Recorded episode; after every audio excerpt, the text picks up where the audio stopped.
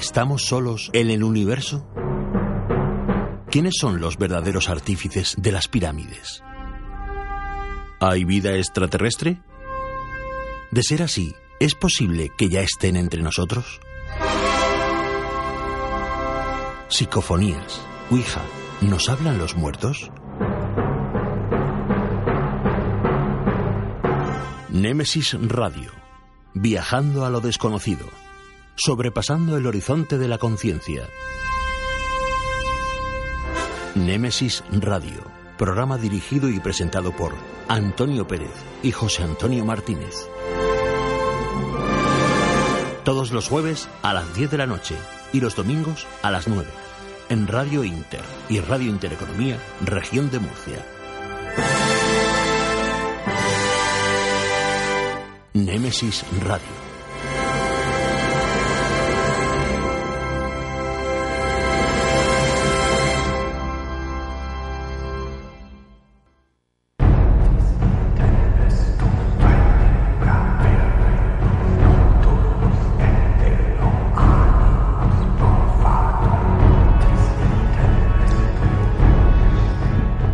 Buenas noches y bienvenidos a Nemesis Radio, vuestro programa de misterio.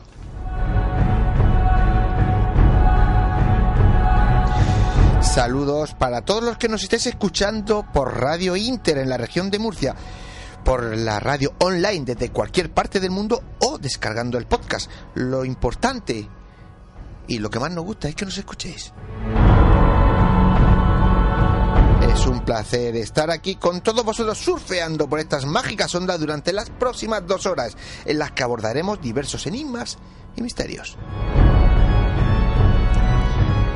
Y ya sabéis, si estáis ahí, estáis en el sitio perfecto, quedaros con nosotros, no marchéis ni cambiéis el dial, que os va a merecer la pena, y si no, ya me lo diréis.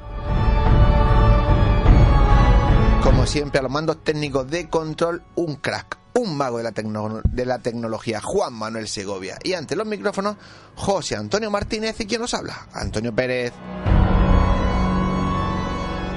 José Antonio, compañero, muy buenas noches. Buenas noches, Antonio. Buenas noches a todos los oyentes de Nemesis Radio. Hoy me veía yo haciendo eh, la radio, ¿eh? Hemos pasado el ETV. Ah, muy bien, muy bien. yo no, tú. bien, pero todo bien. No, ya, creo que, está bien. Una semanita más haciendo el programa. Aquí estamos, sí. Y una semanita menos, con lo cual, en vista del Congreso, que estamos prácticamente a un mes justo, ya no vamos a parar, no, solo de dar el follón, sino de, de, de, de, follones, de historias, porque claro, ahora es cuando de verdad hay que apretar. Efectivamente, y como sucedió la semana pasada, tenemos un audio de los, de los ponentes del Congreso. ¿Es correcto o no? Sí, señor. Muy bien tenemos a Jesús Callejo que desde, desde el centro de Europa nos, eh, nos manda un mensaje en el que anima a todo el mundo a que no se pierda el Congreso. Vamos a escucharlo. Hola amigos, mi nombre es Jesús Callejo y estoy en un lugar muy especial de la República Checa, en Karlovy Vivari, es decir, en el balneario de Carlos, un lugar de termas terapéuticas, medicinales, y aquí la organización me ha mandado, ya veis todo que no reparan en gastos, para anunciaros este sexto congreso de Más Allá, que se celebra en Murcia, 23 y 24 de marzo, tomar nota, no me falléis, y donde hablaré de ciertos territorios que están protegidos espiritualmente. Uno de ellos es Praga, muy cerca de aquí. Así que os convoco para un congreso solidario, magnífico, donde aportaré mi granito de arena, de agua, de luz, de conocimiento, hablando de esos guardianes invisibles. Desde el corazón mágico de Europa, un saludo y hasta pronto.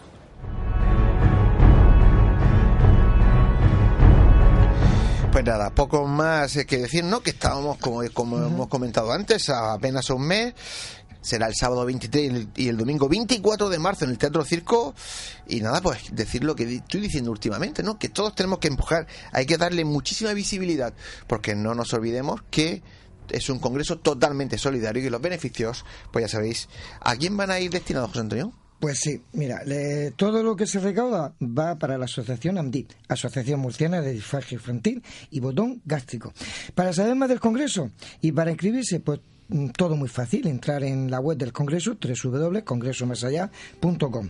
Una vez dentro, picáis en la pestaña de reservas que encontraréis en la parte superior y solo hay que seguir los pasos eh, que os van, os van indicando. Todo es muy sencillo. Yo, como siempre lo digo, si lo hago yo, lo podría hacer cualquiera. Efectivamente, muy bien dicho. Así que venga, ahora vamos con lo importante de esta noche, que es los contenidos del programa. Así es, pues mira, esta noche tendremos al abogado, escritor, divulgador, investigador Carlos Canales Torres. Con él hablaremos de esas extrañas y misteriosas grietas de la realidad, que en muchas ocasiones desemboca en fantasías cumplidas.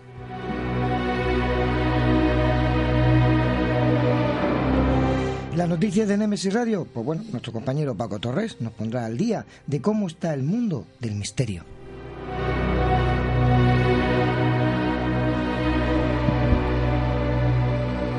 Nuestra compañera Ana con la puerta oculta, para hablarnos de qué tipo de espíritus habitan nuestro, o sea, perdón, perdón, qué tipo de espíritus habitan tu casa y cómo desprenderte de ellos.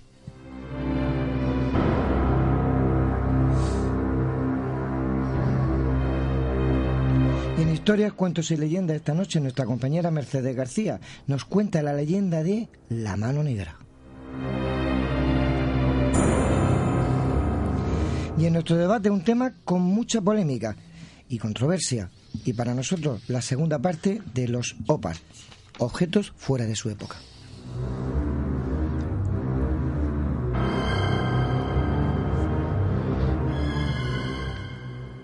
El camino es largo y está a punto de comenzar. Con pinches de la noche, poneros cómodos, agudizar las orejas, que empezamos.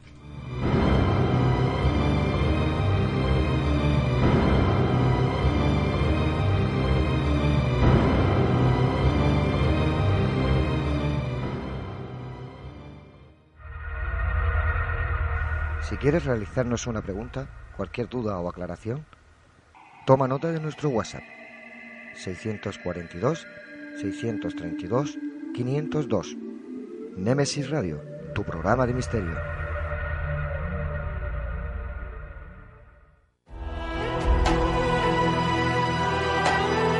Están escuchando Némesis Radio con Antonio Pérez y José Antonio Martínez.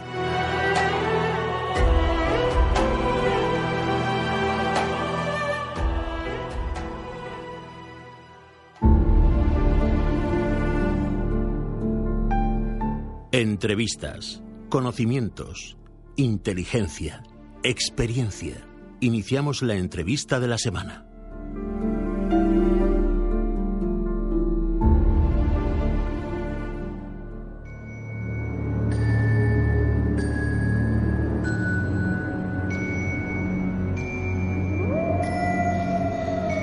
Pues eh, ya tenemos al otro lado del telefónico a un querido amigo del programa, que la verdad es que poco o ninguna presentación necesita. Es más que conocido en España y fuera de ella. Estamos hablando de don Carlos Canales. Querido amigo, muy buenas noches y bienvenido de nuevo a Nemesis Radio. Noches. ¿Qué tal, Antonio? Pues eh, aquí estamos, como siempre, en riguroso directo y para nosotros es un placer que vengas a visitarnos y que estés con nosotros dentro de un mes justo aquí en el Congreso. De hecho, Tú sabes que para mí hablar con el de Real Madrid es un placer. Oye, eh, con lo que con lo que nos está cayendo últimamente. Da igual, esto se arregla, tranquilo. Somos los mejores, di que sí. Oye, a ver si tenemos, escribimos alguna cosa que luego se cumple. De eso ya iremos hablando. Esta noche nos vas a hablar de esas extrañas grietas que se producen en nuestra realidad, que no sabemos por qué razón, o por qué orden cósmico desembocan en fantasías que se ven cumplidas. Eh, Exactamente, además, como suelen, como suelen concebirse. Hay, muchos ejemplos de eso, ¿verdad, Carlos? Muchísimos. Bueno, tú lo que te refieres realmente es a lo que voy a hablar cuando nos veamos en Murcia en unos en unas semanas. Ajá. Pero es exactamente eso, sí. A ver, em, hace muchísimo tiempo, cuando empezamos a Rosa los Vientos, y yo, habló de, del siglo pasado, del siglo XX, nos dimos cuenta que había dentro de los estudios de sincronicidades una serie de cuestiones que eran realmente raras. Muy, y hablamos de antes de la película Matrix, eso de como de la pastilla azul y roja, ¿no? De situaciones en las cuales la realidad, la realidad nuestra, lo que vemos cada día, está copiado, pero copiado de algo que está ya escrito, escrito en un libro, está eh, cantado en una canción, está puesto en un poema o está en una película. Es decir, casos en los que la realidad imita a la fantasía, donde no se trata exactamente lo que llamaríamos anticipación o ciencia ficción, sino algo mucho más raro, algo que es literal. O sea, que no hay ninguna duda. Es, es clarísimo, donde una cosa que ocurrió en, en un libro o en una eh, de carácter fantástico es copiada exactamente por la realidad. Pongo un ejemplo. En 1950, el escritor de ciencia ficción Lester Rey, que es bastante conocido, abrió un libro con la siguiente frase. El comandante Armstrong pisó la luna y fue el primer ser humano en hacerlo. Dice, bueno, ¿y qué tiene importancia? Pues que ocurrió lo mismo, pero en 1969. Dice, ¿y cómo sabía que era Armstrong? No, no lo sabía. ¿Es una casualidad? Bueno, sí, claro, es una casualidad. Es increíble, efectivamente, es increíble. De eso es todo el asunto. Claro, pero mm, la, la historia de, todo, de todo esto, Carlos, es... Eh, eh, ¿Qué pasa? ¿Hay algún bucle en el tiempo? ¿Esa persona eh, lo percibe por algún sueño? Porque claro, hablamos creo que de una serendipia, ¿no? No, a ver, la serendipia, o sea, desde el punto de vista técnico, la serendipia es la serendipia es el descubrimiento de algo inusual por parte de alguien que está trabajando ya en ello. A ver, la serendipia, por ejemplo, sería el, el núcleo atómico de Bohr o, o, por ejemplo, la penicilina por parte de...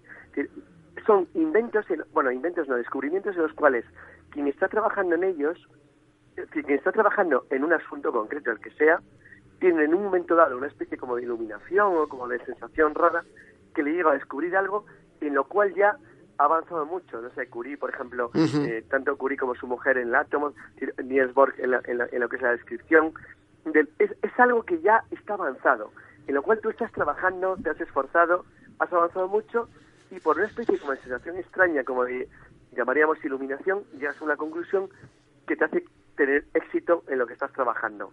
Pero lo, que yo voy a contar es una cosa tan distinta. Es algo que en principio no tiene que ver.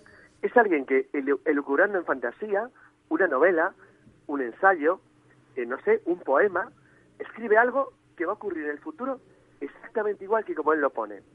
Por ejemplo, para distinguirlo, cuando, cuando Niels Bohr hace lo, que es la estructura del, del, del, átomo, se supone, o, al menos eso dice él y dice toda la leyenda tradicional, que él tiene una especie como de visión o sueño, pero lleva muchísimo tiempo trabajando en ese, en ese tema, con lo cual, bueno, en principio lo que puedes pensar es que ha tenido lo que llamaríamos una iluminación, una especie de estrello de imaginación que se le ocurre terminar un trabajo en el cual ya ha investigado muchos años. No, nosotros no vamos de eso, vamos de otra cosa muy diferente. Es, por ejemplo, el caso de Futility, una novela que escribe Morgan Robertson en 1896, donde anticipa con eh, datos absolutamente estremecedores, no tratado de explicarlo, el hundimiento del Titanic en, en 1912. Y, todos los datos que él da del barco que habla en su novela, pues son exactamente iguales que los del barco que se va a hundir unos años después. La dimensión, las características, el tonelaje, la, la, estructura, la botadura, la navegación, el lugar. Nos referimos a eso, a lugares en los cuales la, la realidad ha imitado algo que está escrito ya en un libro, que está puesto en un poema, que está puesto en un escrito, que está puesto dibujado en un cuadro o está contado en una película. Ese es el tema. Eh, Carlos, ¿y hay... Mm, ¿Sucede esto en cualquier lugar del mundo? Es decir, tanto en Occidente como en Oriente. No, no, no te oiga, no. Fíjate qué radical soy, no. Solo ocurre en Occidente. A ver, solamente ocurre en nuestra cultura, pero por un tema que nos conocemos, que es que somos la, única cultura que tiene capacidad como para remontarse de manera escrita o elementos gráficos, técnicos o documentales a un pasado muy largo de una manera muy clara. Es decir, eso no quiere decir que, por ejemplo, en China, Japón o Corea, por ejemplo, no puede ocurrir, sino que si ocurre no lo sabemos. Es muy difícil de rastrear.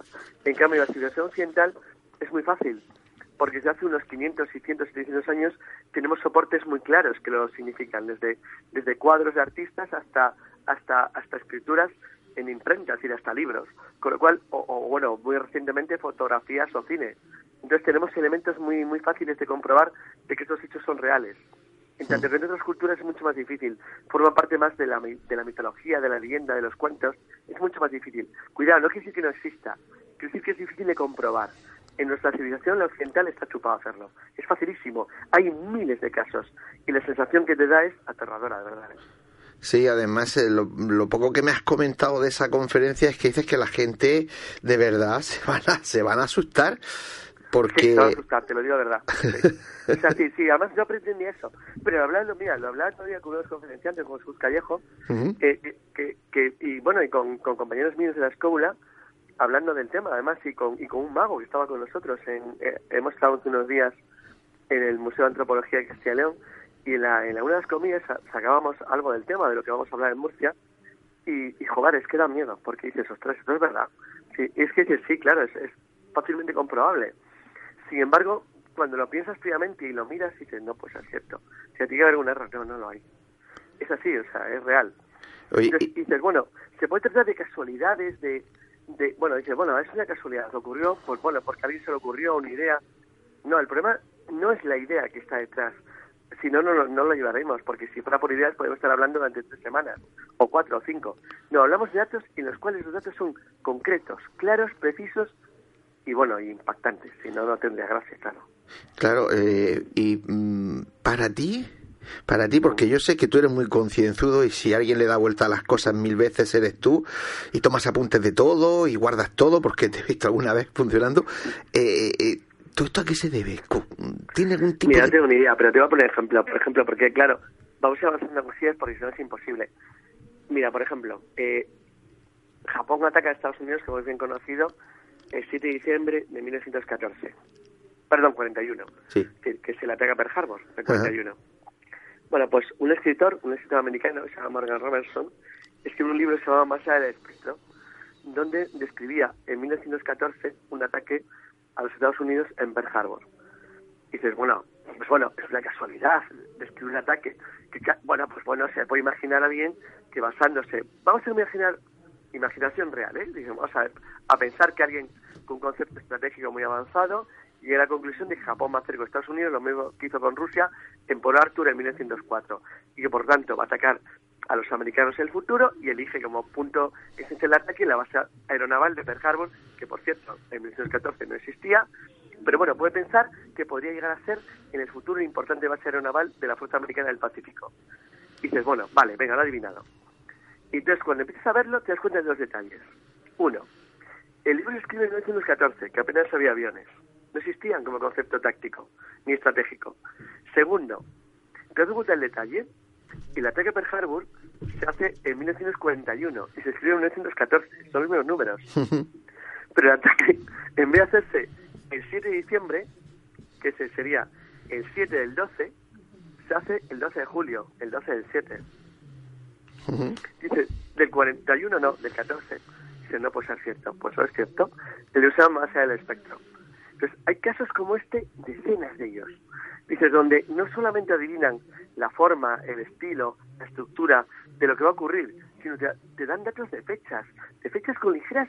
Mira, a mí me aterra mucho más que acertaran que fuera el 41 el hecho del juego de fechas. ¿Por qué 1441? Sí, ¿por qué no 1946 o 47?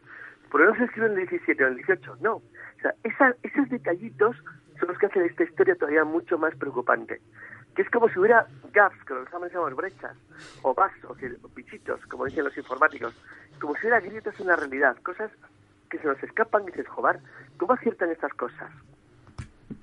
Pues la verdad es que eh, es muy difícil. Y otra cosa, que es una curiosidad, y al revés, algo que por ejemplo esté pasando ahora y que dentro de, unos años descubramos un, escrito, un manuscrito en el que hable exactamente de esto, ya no hablo de profecías de nuestro, pero algo que sea totalmente, porque la profecía hay que interpretarla, pero algo que sea totalmente eh, claro, es que esto no son profecías, es que lo alucinante de esto es que son demostraciones reales, hay tal cantidad entonces, vamos a ver, los, físicos o los especialistas que no creen en esto, te cuentan los científicos y dicen, estos son simplemente elucubraciones que aleatoriamente tienen un porcentaje de probabilidad cierto muy alto. Bueno, yo lo que voy a intentar es demostrar que eso no es verdad. que es que se trata de casos tan absolutamente alucinantes que no, no puedes adivinarlos. Que el equivalente matemático a hacerlo serían miles de miles de miles de millones de posibilidades que, que no podría ocurrir nunca. Es decir, que los datos que te dan son tan precisos que es imposible.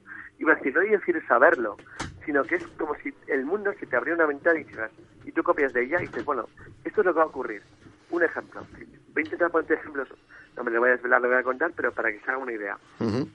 eh, en, en 1924 un autor húngaro habla de un, una historia del futuro, una historia de ciencia ficción, en la cual, bueno, que hoy, hoy llamaríamos ciencia ficción, una historia del futuro en la cual un, un régimen totalitario llega un gobierno en una Europa central, y entonces establece un sistema de gobierno totalmente dictatorial y brutal que decide eliminar parte de la población conforme si no llega a ciertas reglas de carácter étnico. Bueno, imagínate lo que estoy hablando. ¿Sabes cómo se llama el libro? Dímelo tú. Las SS. Entonces, pero es que es de 1924. Entonces, este tipo de libros, estas cosas, que cuando las ves ahora, dices, no puede ser verdad. Pues son verdad. Es decir, impactan de una manera tan brutal. que voy a, voy a contar, lo he dividido en, en, grupos, he contado temas, voy a contar temas de literatura, de historia y de cine, de cine actual. Sí, para que la gente vea hasta qué punto lo, lo extraño, lo anómalo, se mezcla en nuestra vida sin verlo. Porque lo curioso es que lo, la gran novedad que hay ahora mismo es que hay un montón de gente dispuesta a buscar estas cosas.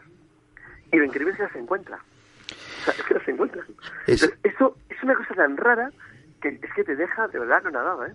Eso te iba a decir, ¿no? Que, que cómo llegas a, a, a poder compilar tantos casos porque... No, no, no, no, yo no los compilo. Lo bueno es que hay un montón de gente que los compila. Yo lo que me... Es decir, aquí no hay nada intelectualmente mío. O sea, esto no es una historia de las cosas que yo cuento de historia o de, o de, de historia habitualmente o de lo que hablo habitualmente. No, no, aquí se trata de gente que ha encontrado anomalías increíbles, las publican y esperan que alguien las recoja y lo, lo que lo único hecho que, mira, aquí tengo algo originalidad es quedarse juntado. Sí, pero que, que cuando las coges de varios sectores diferentes, o cine, teatro, literatura, música, no, es que dices, joder, pues es verdad esto. y es que es verdad. Es que dices, es que es increíble, pero increíble, o sea, que te quedas, entonces, vais a ver, vais a ver de verdad casos que te ponen los pelos de punta, no, pues es verdad. Pues es verdad. Yo alguna vez que he hablado contigo me has contado incluso eh, trozos de películas en los que se ve una calle con futuristas, sí, lo vas a ver, lo vas a ver, lo vas a ver, ¿verdad? Vas a ver y se ven unas... Sí. Dan... sí, sí, sí, lo vas a ver, pero vas a ver libros, libros conocidos, libros que tiene todo el mundo delante de sus narices y, se, y que no se dan cuenta hasta que este, extremos son proféticos. Y dice, bueno, no puede ser cierto. Y dice, bueno, porque dice, bueno, voy a poner un ejemplo cierto, ¿no? Dice, por una nadie llega a la luna, hace no sé qué, dice, no, no, vamos a empezar a datos. Tamaño, peso, longitud, distancia, velocidad, dónde cae, dónde viene, dónde sale.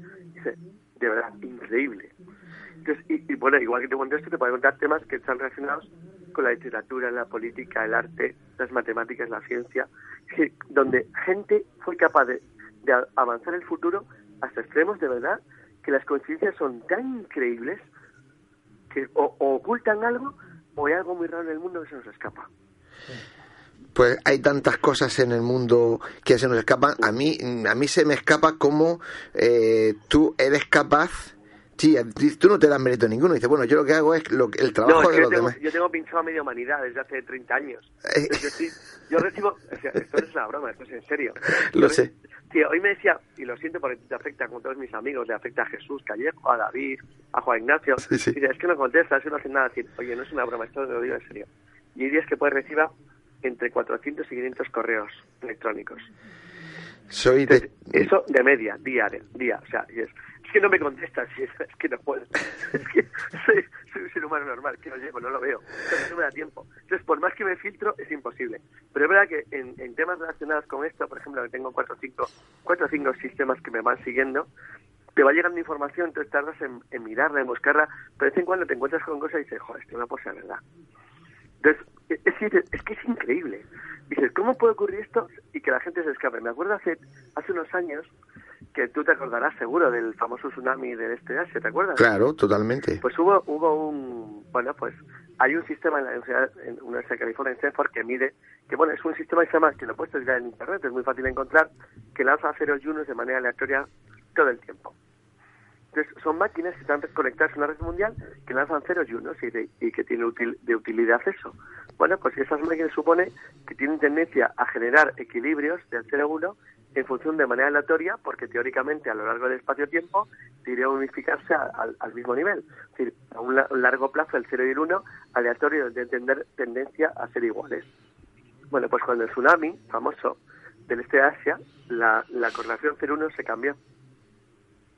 Bueno, pues a partir de ese momento hay gente que llegó a mirar si esas correlaciones tienen que ver con los accidentes naturales extraños. Y fíjate que esto no tiene que ver con lo que voy a hablar. Bueno, pues efectivamente hay diferencias. Cuando ocurre una catástrofe mundial, los 0-1 cambian. Entonces, ahora la obsesión de la gente es saber si los, cambios en los 0 y 1 pueden predecir el futuro. O no, no saber lo que va a ocurrir, sino saber si va a ocurrir algo raro. Bueno, pues cosas de este tipo ocurren en el mundo ahora mismo todo el tiempo. Entonces, hemos avanzado tanto en lo que es el conocimiento global de quiénes somos, dónde estamos, qué hacemos, que ya hay más gente dispuesta a descubrir cosas raras, con lo cual para los rarólogos como yo, que buscamos cosas extrañas, pues es muy fácil, porque hay un montón de gente que no tienes que buscarlo, te lo va a decir. Entonces, a mí todos los días hay un montón de gente que me cuenta cosas raras. a veces son absurdas. Pueden, defenderte, pueden ser desde temas de deportes hasta temas de cerveza. Sí, bueno, pero, pero te acaban de contando cosas raras y te cuando dices, ostras, qué curioso esto. Y entonces lo pinchas y lo sigues. Y te juro que una de cada diez o de cada veinte te encuentras cosas muy raras, ¿eh? Sí, de hecho, en algún, voy a desvelar alguna pequeña conversación que tú y yo hemos tenido y me dicen, no, es que hay gente que sabe de, de, las cosas que de todo, dice. Además creo, una vez me dijiste y haces una prueba y dice bueno pues eh, qué sabes del barco fulano y dice y sabe hasta la botella no como todo todo todo. Hay gente que sabe todo de todo. Entonces de las cosas más raras que te puedes imaginar tío o sea de verdad todo si tú y yo que somos aficionados al fútbol si tú haces preguntas y hay un tipo que sabe el número de goles que metió Di Stefano cuando entre los 30 y los 21 años y los que metió de medio campo hacia arriba. Es decir, que lo saben todo. Y dice, bueno, no puede ser cierto. Sí, es cierto. Hay gente que lo sabe todo, pero solamente saber dónde buscar. Entonces, esto es lo gracioso. Mira, un día, un día metiéndose conmigo, hice una cosa muy graciosa en internet, que Jesús Callejo se, y, y, y, y en aquel entonces Bruno se morían de risa, pero es verdad. Dijo, Cárceles no tiene puta idea de nada. Lo que pasa es que nadie compra sus datos. bueno, pues a lo mejor tenía razón, pero es que es verdad, si, gente que sabe de todo que saben todo. Entonces, tú solo tienes que saber a quién hay que formular la pregunta y dónde está. Y como tengas eso, lo tienes hecho, tío, ¿eh? Todo. saben todo.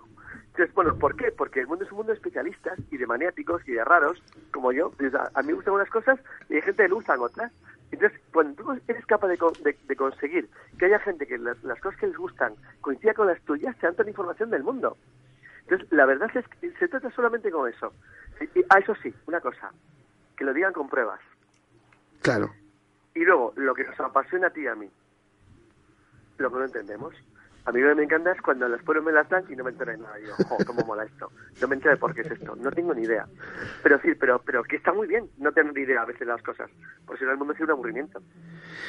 Sí, la verdad es que yo mm, casi siempre no me entero de la mitad de las cosas, me quedo boquiabierto. Pero, pero a qué mola enterarte. Mucho. Pero tú, te, tú te enteras de muchas más. ¿eh? Yo sé que tú sigues, tú sigues a mucha gente, pero lo bueno que tú tienes... yo sigo a muchísima gente, eso es verdad. ¿eh? Ah, pero a ti te sigue mucha más. Nada, pero, pero mola. No, que digo que a ti te sigue mucha más y esa gente es la que eh, siempre te está eh, apuntando, oye, habla de esto porque... Y cuando llegas y le preguntas, y eso lo hemos hablado tú y yo... No, pero no creas, hay mucha gente que me, que me sigue pero que me aporta un montón de información. Que, son gente que, por ejemplo, dice, oye, por ejemplo, no sé, mire, he leído su libro, no sé qué, pero mire, mi abuelo resulta que tal, y mire, y resulta que yo sé esto. Y entonces tú tomas nota y dices, ostras, qué interesante. Vamos, yo lo distingo en dos tipos. Hay gente que me sigue y me aporta un montón de información, gente que me sigue simplemente porque lo que, le, lo que cuento le gusta, y luego está la parte que sigo yo, que soy yo el que sigue.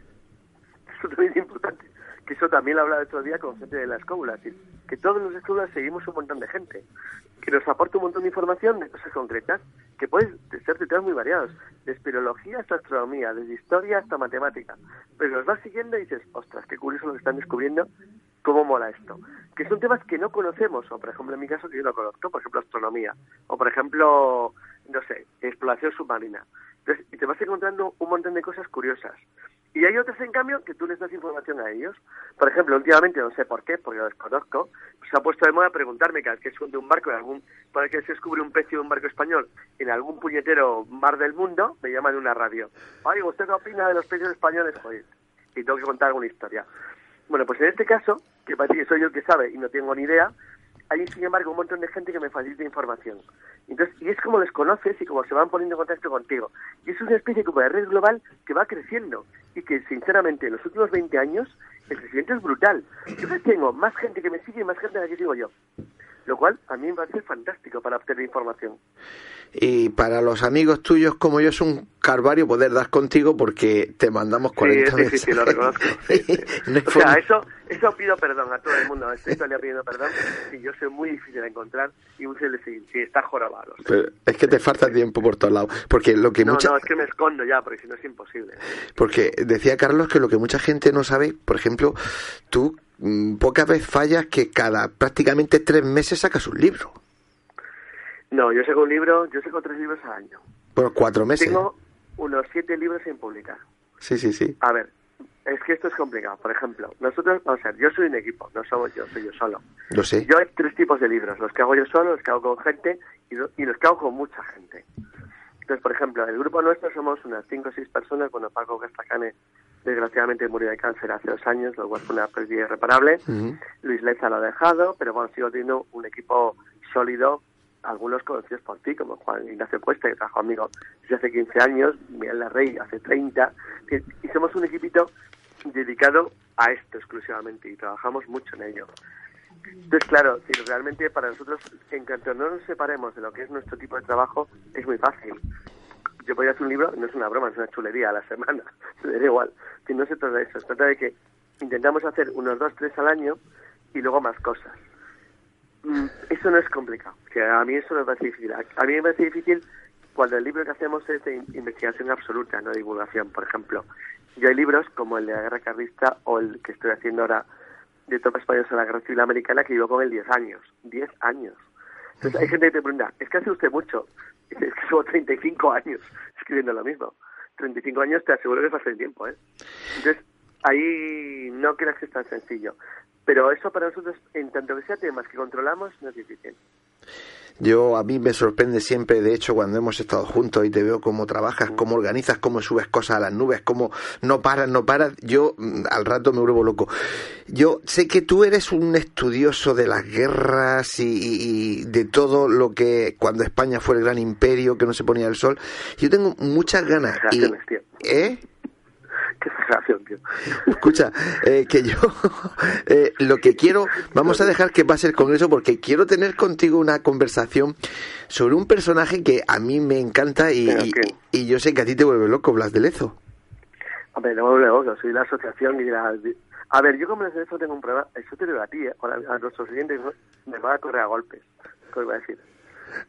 Yo nunca he escrito un libro de Blas de Lezo, yo solamente tengo a Blas de Lezo en Daves Mancas que es el, libro nuestro que tuvo el premio Algaba. Lo tocamos de, de refilón. Yo es verdad, yo soy de la Asociación Blas de Lezo y de la Fundación. No son lo mismo, ¿eh? La Asociación SICA a Blas de Lezo y la Guerra de Asiento y la Fundación, a pesar del nombre, SICA, entre comillas, Héroes Olvidados de la Historia de España. Bueno, pues yo el problema que tengo es que en líneas generales eh, no estoy muy de acuerdo con lo que se dice y se hace sobre Blas de Lezo, lo cual me hace ser un ser bastante raro en esto. A ver, eh, yo, escribo, yo escribo sobre historia. Yo odio la leyenda negra, que es un gran error, pero estoy en contra totalmente de la leyenda rosa, no es mi mundo. Que yo no escribo para, para, para ensalzar cosas absurdas y sin ningún sentido sobre España, que tampoco era exactamente lo que entendemos que es. Entonces, no, eso sería, daría para un debate muy largo, ¿eh? Porque me buscaría más un lío si hablo contigo de esto ahora mismo con claridad. No, no, ahora Yo no, estoy muy de acuerdo con la mayor parte de las cosas que están haciendo ahora mismo.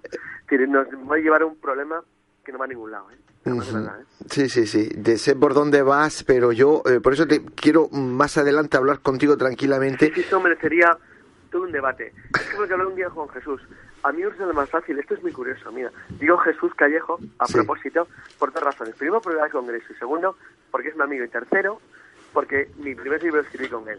Sí, sí. Es, curioso, decir, a mí me suena más fácil hacer libros de historia que de leyendas o de, o de, o de magia, o de literatura, Mm, Jesús y principio empezamos por, por el folclore, por la información, las leyendas y las tradiciones. Dices, bueno, pues con todo, eso es mucho menos conflictivo que lo estoy haciendo estudiante de historia. Intento hacer divulgación. Cuando entro en especialistas, en libros míos especialistas, que alguno hay, hay una discusión. Por eso es, una, es para una minoría tan rara que sabes que nadie te va a leer, te va a leer cuatro, cuatro perdón la expresión, y que no se me ofenda a ningún lector querido, cuatro pirados que, decir, que, que, quieren una cosa muy concreta y no se van a hacer de ahí. Pero cuando haces divulgación, que sabes que te lee todo el mundo, te encuentras con un problema, y es que a mí me cuesta muchísimo, me cuesta mucho, ¿eh? A veces me da rabia, porque ves cómo actúan en el extranjero sobre España, pero aún así yo no voy a dar el paso nunca de empezar a contar cosas de manera absurda en las que yo mismo no creo. Entonces, esto es un problema gordísimo, de verdad, ¿eh? Y a mí me está retrayendo tanto, tanto, tanto, tanto, que mis próximos libros probablemente, si es que no dejo durante un tiempo escribir, que probablemente lo haré, es decir, mm, voy a, a reconstruir a lo mejor lo que he hecho los 30 años anteriores y no hacer nada nuevo. Porque me cansa un poco lo que estoy viendo. ¿eh? Pues eh, vamos a olvidarnos de eso, vamos a correr un estúpido velo, ya hablaremos de eso. Eh, ya te tengo que dejar en 30 segundos. Eh, invita a la gente a que no se pierda el congreso, aparte me tienes que pues hacer un vídeo.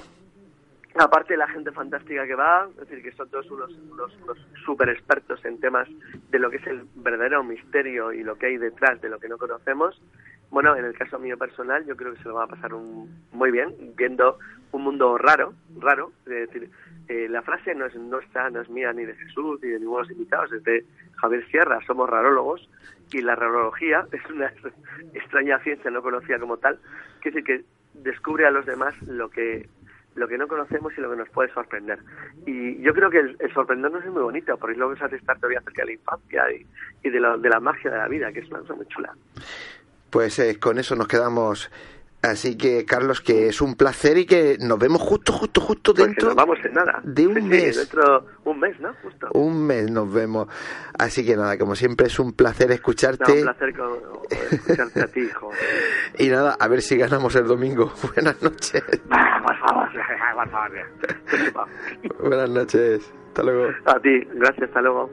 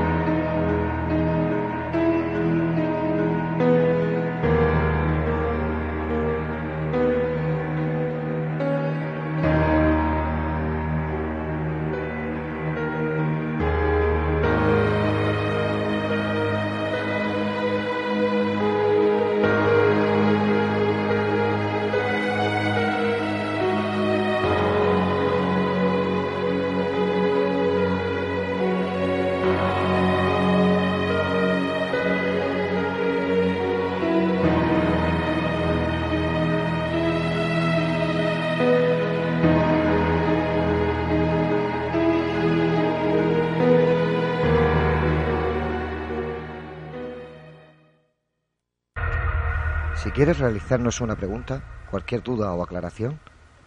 Toma nota de nuestro WhatsApp 642 632 502. Némesis Radio, tu programa de misterio.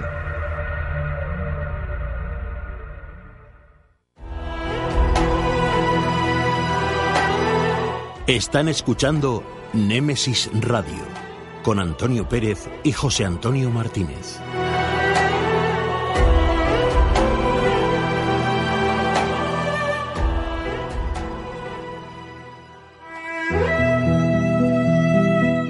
Las noticias de Némesis Radio.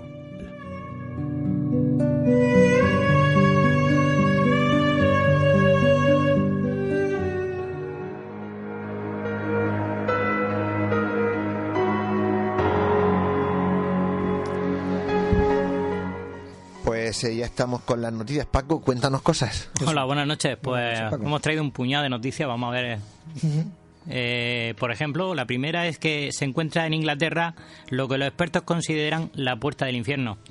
Concretamente en el centro de Inglaterra, en una cueva de, llamada, mm, está localizada en la localidad de Creswell, eh, los expertos han hallado una serie de inscripciones que apuntan a que en efecto podría ser la entrada al infierno. En esta cueva se ha hallado la mayor concentración de marcas apotrapaicas del mundo. Las marcas apotrapaicas, eh, hemos de decir que son eh, una serie de, marcas o símbolos que se hacen en las paredes contra protección, eh, para protegerse de los malos espíritus. y, amuletos, considerados también como amuletos.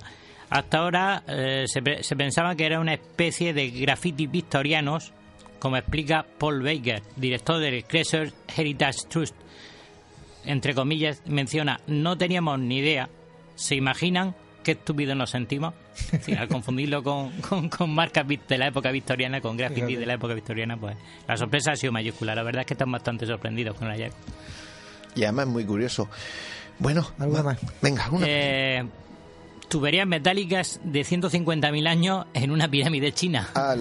bueno, eso no es nada, En este caso ha sido el análisis mediante la termoluminiscencia y la que ha datado esta, esta fecha tan, tan lejana de antigüedad. Concretamente ha sido la, famosa pirámide de Chianjanse que se alza a unos 300 de metros de altura y mide 490 metros de lado, es decir, el doble de la pirámide de Keops.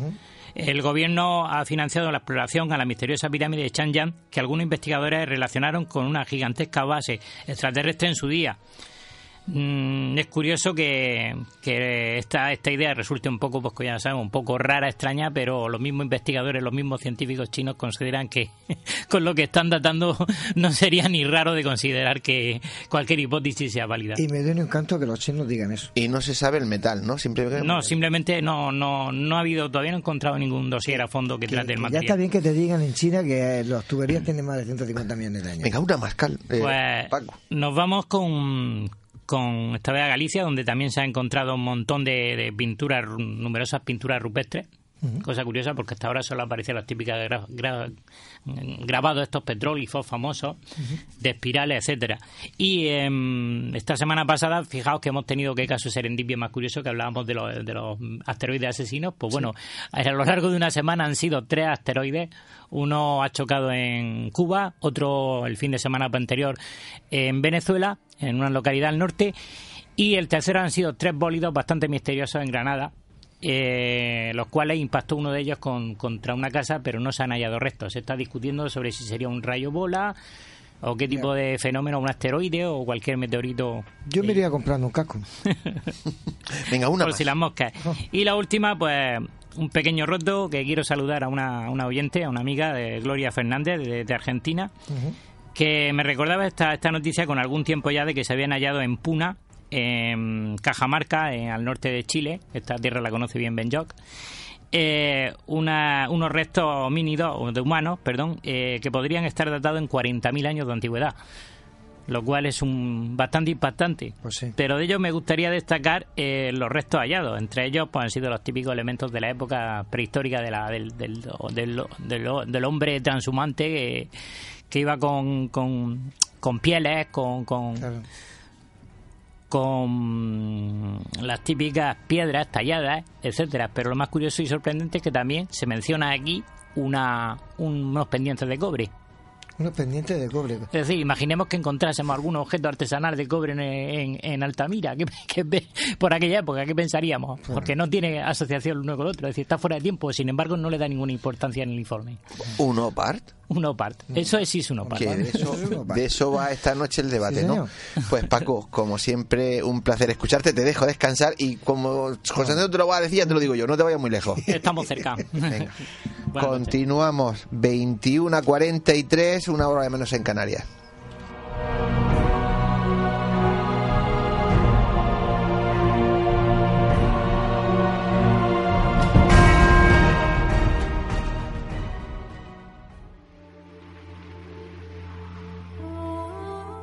Están escuchando Némesis Radio con Antonio Pérez y José Antonio Martínez.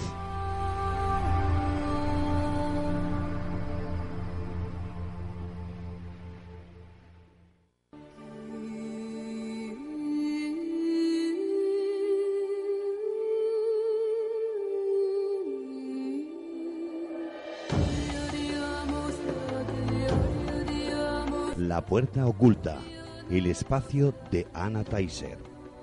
Secretos ancestrales, la vida y la muerte, otras dimensiones, realidades paralelas. Cruzamos el umbral hacia el otro lado, la puerta oculta con Anna Taiser.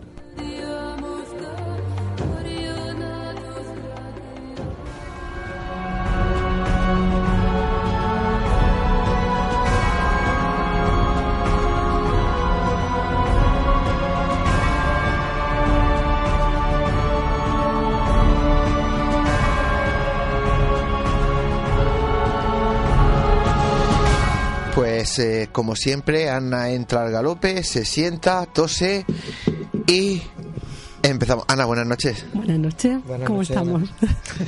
Bueno, pues hoy eh, tenemos la suerte de volver a tenerte. Ya creo que, creo que te perderemos por una semana, ¿o no?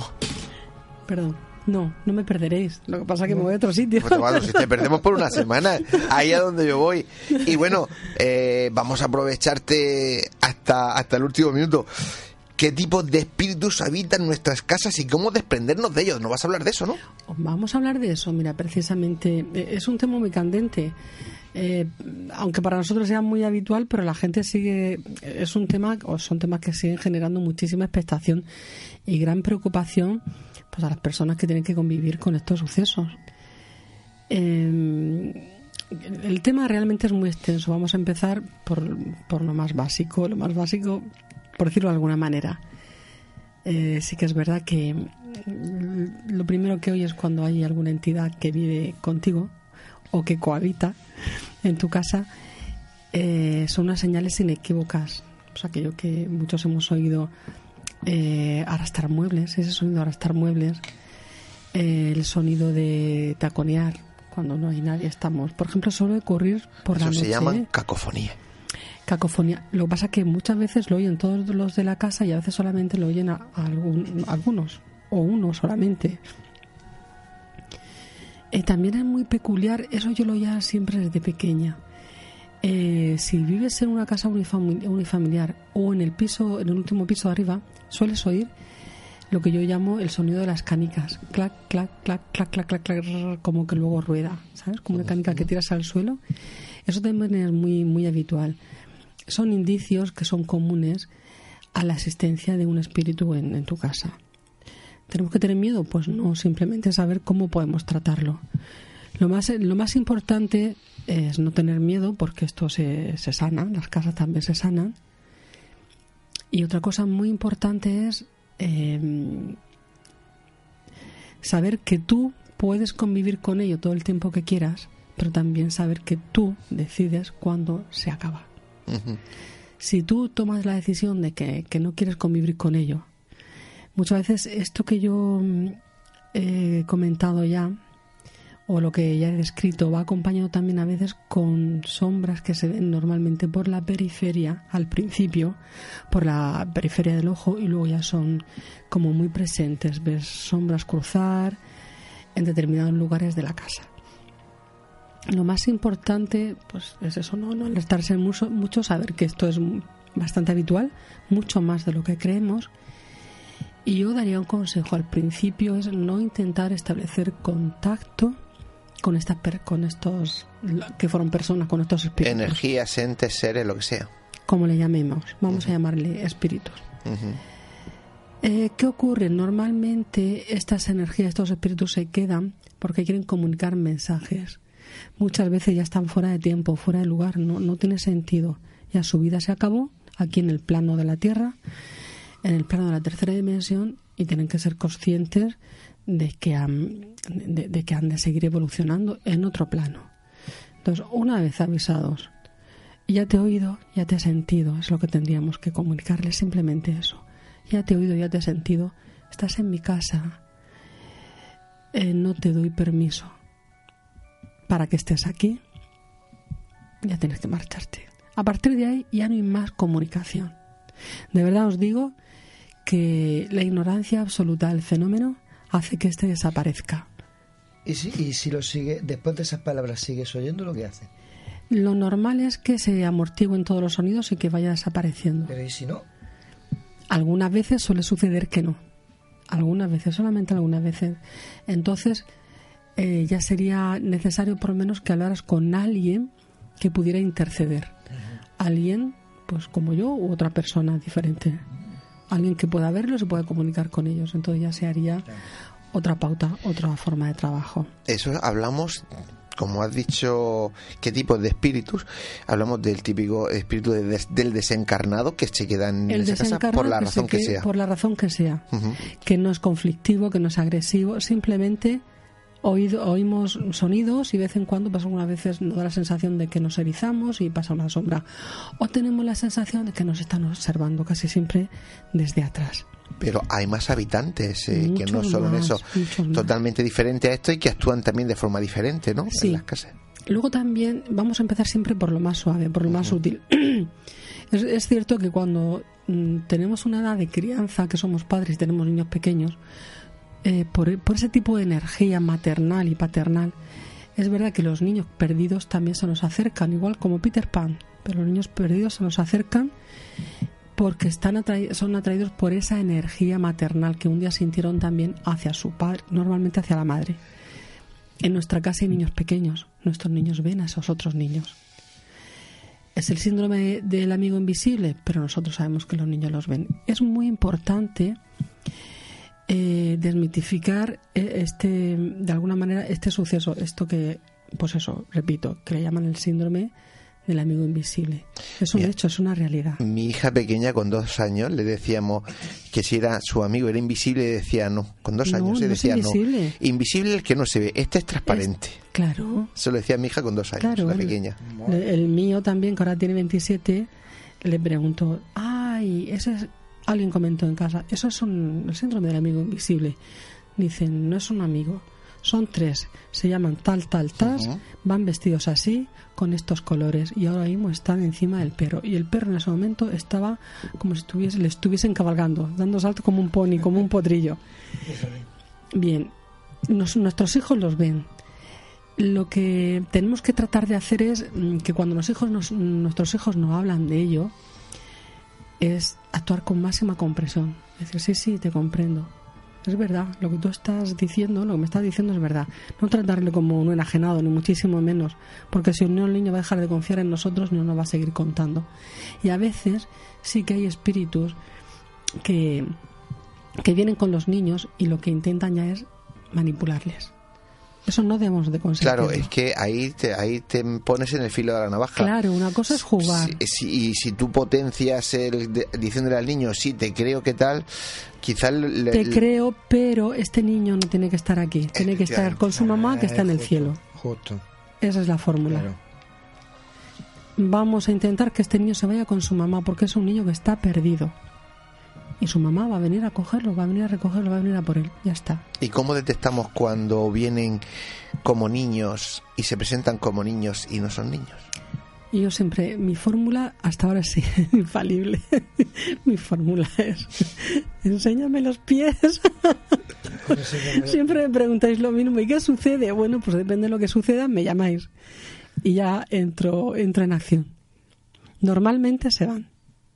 Sí, normalmente Yo siempre digo que parece que, que cuando vamos a algún sitio le molestamos y a partir de ahí se suelen ir, aunque después algunos vuelven, ¿no? Pero en ese momento se suelen ir. Se suelen ir porque lo que no quieren, muchas veces da la sensación que, que los otros están como un en un retiro espiritual y se vienen a tu casa o a tu casa de la playa y luego cuando vuelves dices, ¿qué ha pasado? Claro. O de la playa o del campo, la casa que, que, que vamos, que, que no está normalmente habitada lo del tema de los niños es muy importante porque ellos te van a dar el, test de lo que está sucediendo en tu casa, te, van a dar reporter, te van a dar la información exacta de lo que sucede. Y si tú ves que el niño, mira, yo hace, hace ya muchísimos años, una amiga que tenía una nieta, vivía en Madrid, y por el piso no sé cuánto, imagínate que sea el decimosegundo piso, decía, oye, que mi nieta tiene una amiga invisible que está fuera de la ventana, está en el espacio, suspendida. Y de vez en cuando esa niña decía que se transformaba. Y bueno, ya está, ya lo ha dicho, la niña ya lo ha dicho, se transforma. Me da miedo. Dile que se vaya, ya está. Y ya no, ya no tenemos que dinamizar más con ellos, no hay conversación. Cuando generamos conversación estamos haciendo lo que ellos quieren, hacerlos visibles. A través de la voz, del sonido, a través de las imágenes, como ellos quieran. Le estamos dando un espacio aquí y ahora que no es el que le corresponde. Y entonces le estamos haciendo una vida cómoda. Es muy importante ignorarlos. Cuando le ignores, saben que no tienen nada que hacer, no son nada, no son nadie. Su objetivo primordial desaparece, irán a otra casa y en otra casa harán lo mismo y así, pues al final se dan cuenta, viene alguien que le dice, oye, tienes que irte al cielo con tu mamá si eres un niño o tendrás que irte a la luz y todos los que están allí para ayudarte, pues al fin y al cabo tendrás que, en algún momento tendrás que, que, elevarte y tomar conciencia de lo que está pasando. Y, sucede, sucede. En otro, en otro momento es cierto que vienen espíritus que son mucho más conflictivos, que lo que quieren es de alguna manera quedarse ahí a vivir contigo porque lo que dicen es que el que está fuera de tiempo y lugar eres tú. Esa es su casa. Hombre, claro, además están chupando de ti, con lo cual. Claro, esa es su casa. Muchas veces porque vivían antes ahí, una casa unifamiliar de la huerta pequeña y ahora se ha hecho un edificio de pisos y ese señor y esa señora están en su casa. Entonces sí que hay que ayudarles y decirles, mira, pasó esto, ya pues habéis pasado la frontera del espacio-tiempo, ya no estáis vivos, se lo puede decir como se quiera, no, no sucede, no supone un gran trauma lo que hay que hacer es tranquilos, mucha tranquilidad, mirad a vuestro alrededor, siempre hay otras personas que se fueron antes que vosotros y están ahí para ayudaros. Siempre hay alguien que nos ayuda cuando nos marchamos de aquí, igual que siempre nos acoge nuestra madre, nuestra abuela, los médicos cuando nacemos, siempre en el otro lado hay gente ya descarnados, desencarnados, perdón, que nos van a ayudar en ese periplo de nuestra, nuestra, nuestra nueva vida, siempre normalmente. Y, y, por qué esa persona que está para ayudarnos no, no nos coge o nos dice que tienes que venirte para acá? Por ejemplo, yo qué sé. Eh, sí está ahí, pero sabes, somos tan libres. Sí, sí, somos tan libres que en ese momento es igual que en la película de Ghost, es igual y en otras películas. Fíjate. Es igual, esa, gente está muy bien asesorada. En ese momento, cuando nos desprendemos del cuerpo, del cuerpo físico, sucede el momento de la muerte. Nosotros tenemos la posibilidad de decir no, no quiero por miedo, por inseguridad o porque siento que quiero quedarme aquí, no los días que necesito solamente para despedirme, que son tres días de nuestro tiempo-espacio, sino todo el tiempo que yo creo que necesito para sentirme cómodo. ¿Y sabes qué pasa? Que llega un momento en que se te olvida, que te sientes otra vez tan de la tierra, tan apegado a lo material, que dices, bueno, tengo tiempo, sé que puedo hacerlo cuando yo quiera. y se te olvidan los recuerdos empiezan a, disolverse y mm. solamente siente necesidad de estar apegado a la tierra, a las posesiones, a las herencias, a que los hijos hagan aquello que, que tú quisiste siempre que hicieran, porque eres está muy relacionado con el, con el carácter de la persona, cómo ha sido durante la vida, así eres también durante la muerte. Si eres una persona que no ha soltado nada ni a nadie, en el otro lado del puño lo sigues teniendo cerrado igualmente. pues con eso nos quedamos. Yo tengo un amigo, lo he dicho muchas veces aquí en la antena, que dice, y perdón por la expresión, no, dice el que es un hijo de puta aquí, es un hijo de puta allí. No, no, el halo de santidad no aparece después de la muerte, o sea, sigues siendo lo que eres y ya está. Pues Ana, como siempre, un placer escucharte y nada, no te vayas muy lejos porque tú también sabes algo de Opart, ¿verdad? Aquí nos quedamos. Hasta dentro de un momentico. 21 a 58, una menos en Canarias. Seguimos.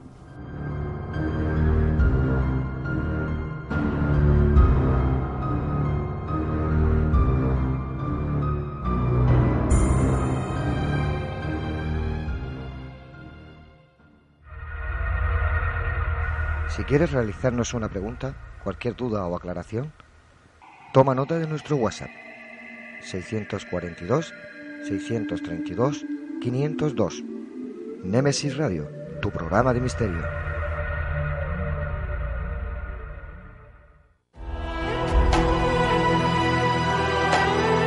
Están escuchando Némesis Radio con Antonio Pérez y José Antonio Martínez.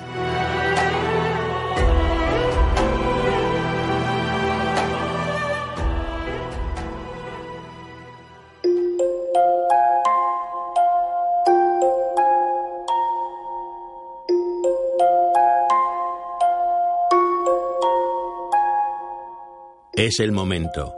Es la hora de adentrarnos en el enigmático mundo de las historias, cuentos y leyendas.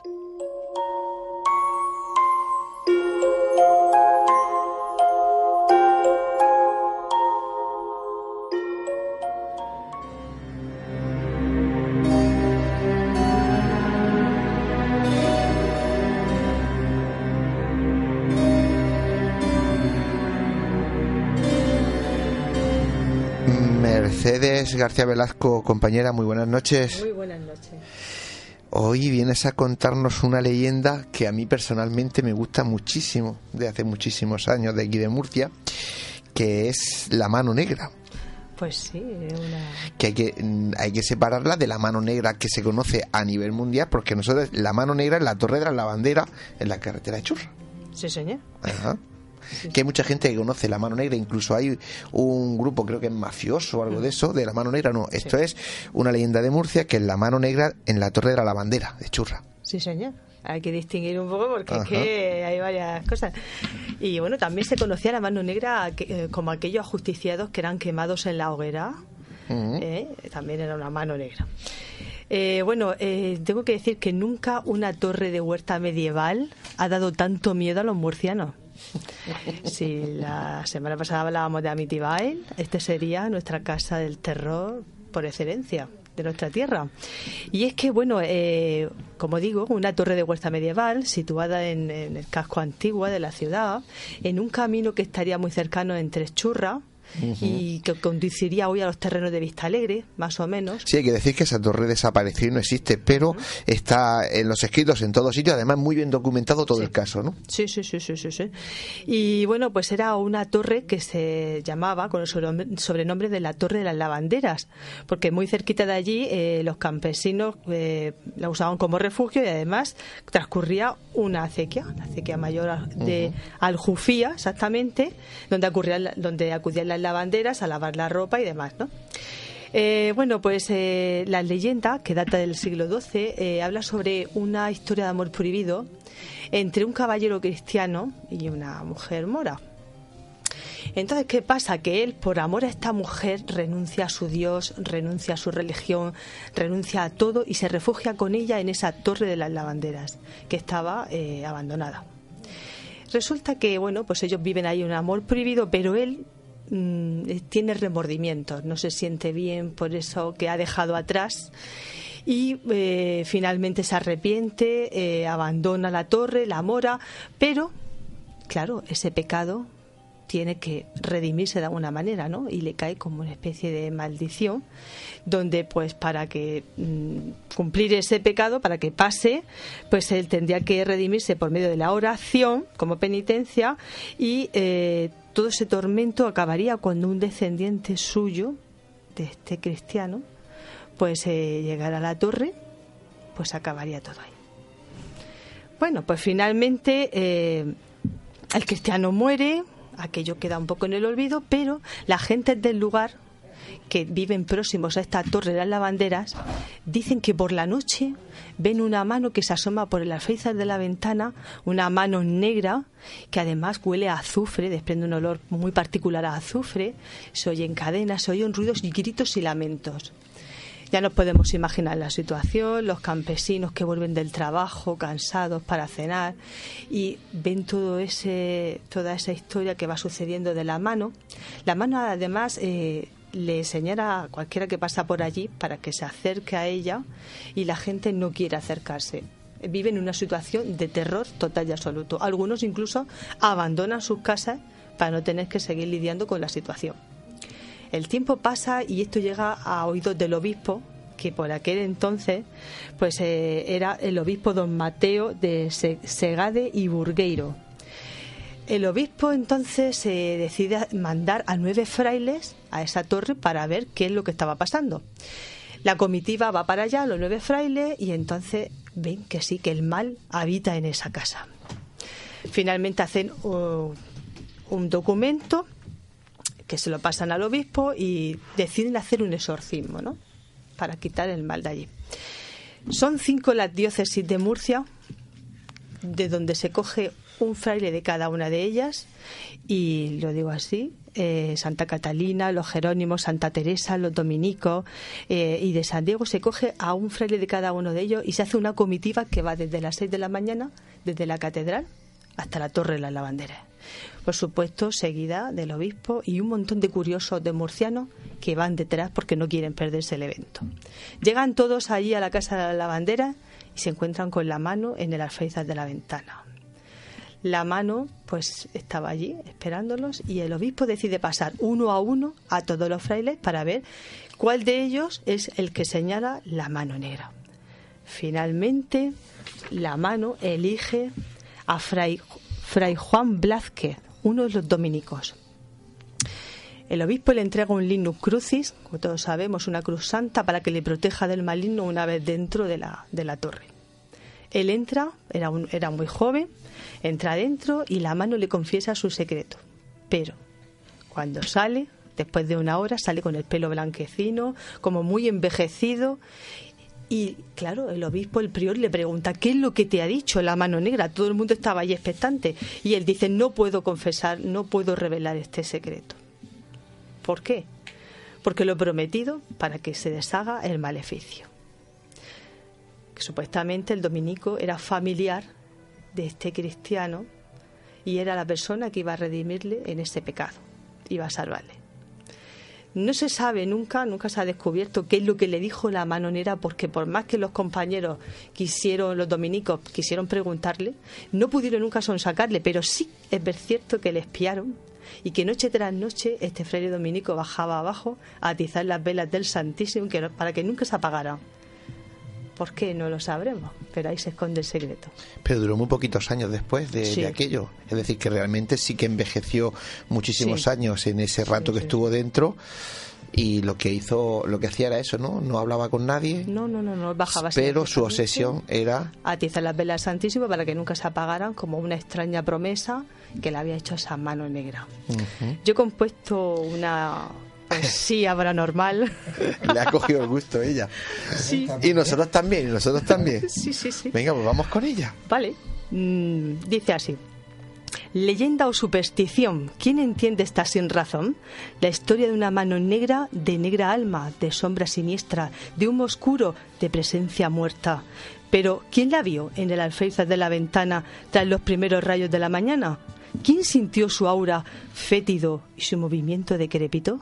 ¿Acaso alguien oyó el arrastrar de cadenas a su paso por las alacenas?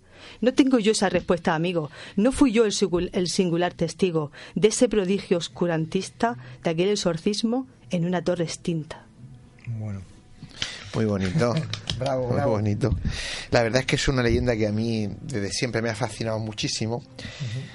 Yo sé que como no hay mucho tiempo, pues Mercedes la recorta mucho, pero tiene cosas espectaculares, como van pasando, está toda la comitiva delante de la puerta y como van pasando los frailes y en la mano le decías tú no, y pasas tú no, hasta que llegó al fraile este y le dijo tú, Además, de hecho, ya le, había dicho el obispo que el que no el que fuese elegido y no quisiera entrar sería excomulgado, es decir, la apartarían de la iglesia. Pues eh, Mercedes, que muchísimas gracias y José Antonio, ¿le decimos que se vaya o se queda? No, no, no, castiga, castiga, aquí, aquí, aquí castigamos a todo el mundo. Este no quiere que se vaya nadie. Pues nada, nos vemos ahora. Nada porque tenemos el debate, y ya empieza la gente por aquí a asomar, así que eh, vámonos a unos minutitos de publicidad y enseguida volvemos con el debate de la noche.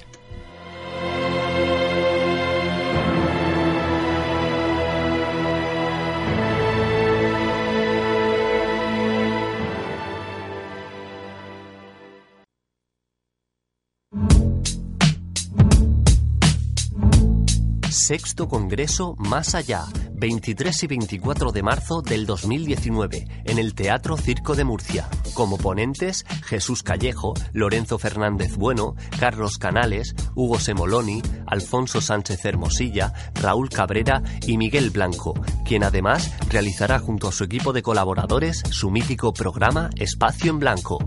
Los beneficios de este congreso serán para AMDIP, Asociación Murciana de Disfagia Infantil y Botón Gástrico, con el apoyo de la Concejalía de Cultura y Turismo de Murcia. Toda la información en congresomasallá.com.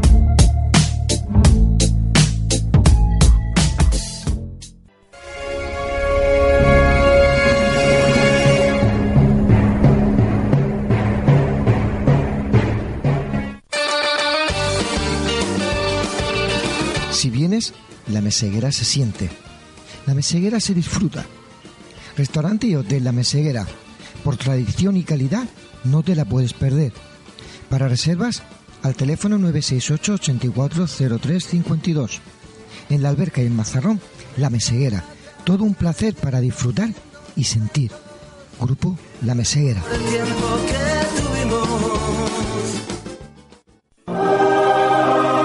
Fotos Orión. Hay momentos importantes en tu vida que no puedes dejar pasar. Inmortaliza tu evento en fotografía y vídeo con Fotos Orión. Porque las cosas especiales solo ocurren una vez. Fotos Orión. Profesionalidad y confianza. Calle La Gloria, número 32, frente a Antiguo Tornel, La Alberca, Murcia. Teléfono 868 94 30 13. Te proponemos el plan perfecto para esta noche. Una cena en restaurante Llaveo donde disfrutar de su cocina tradicional pero innovadora. Y para continuar la velada con tus copas, Café Lounge Kaizen. La combinación perfecta la tienes en restaurante Llaveo y Café Lounge Kaizen. Llaveo en Plaza del Casino y Kaizen en Calle Mayor 30, La Alberca. Te esperamos.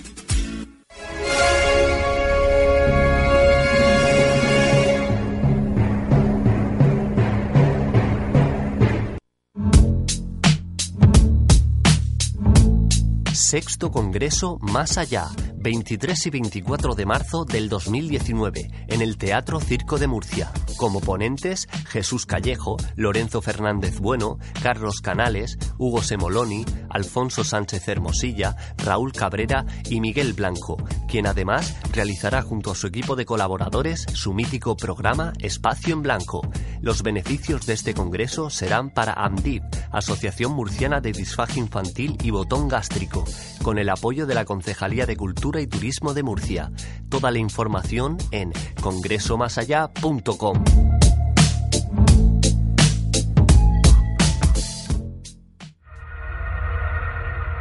Si quieres realizarnos una pregunta, cualquier duda o aclaración, toma nota de nuestro WhatsApp 642 632 502. Némesis Radio, tu programa de misterio.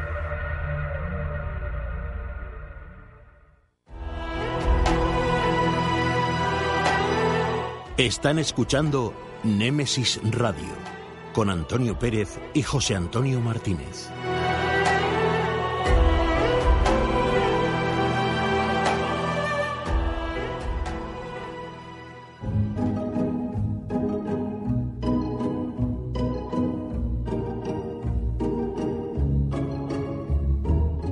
Tertulia.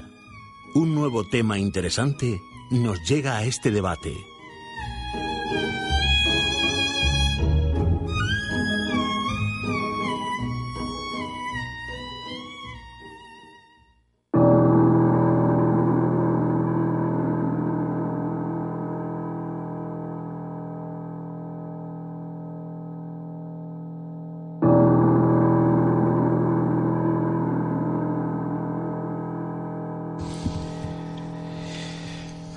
Estamos en tiempo de debate y además uno pues que, que crea mucha polémica.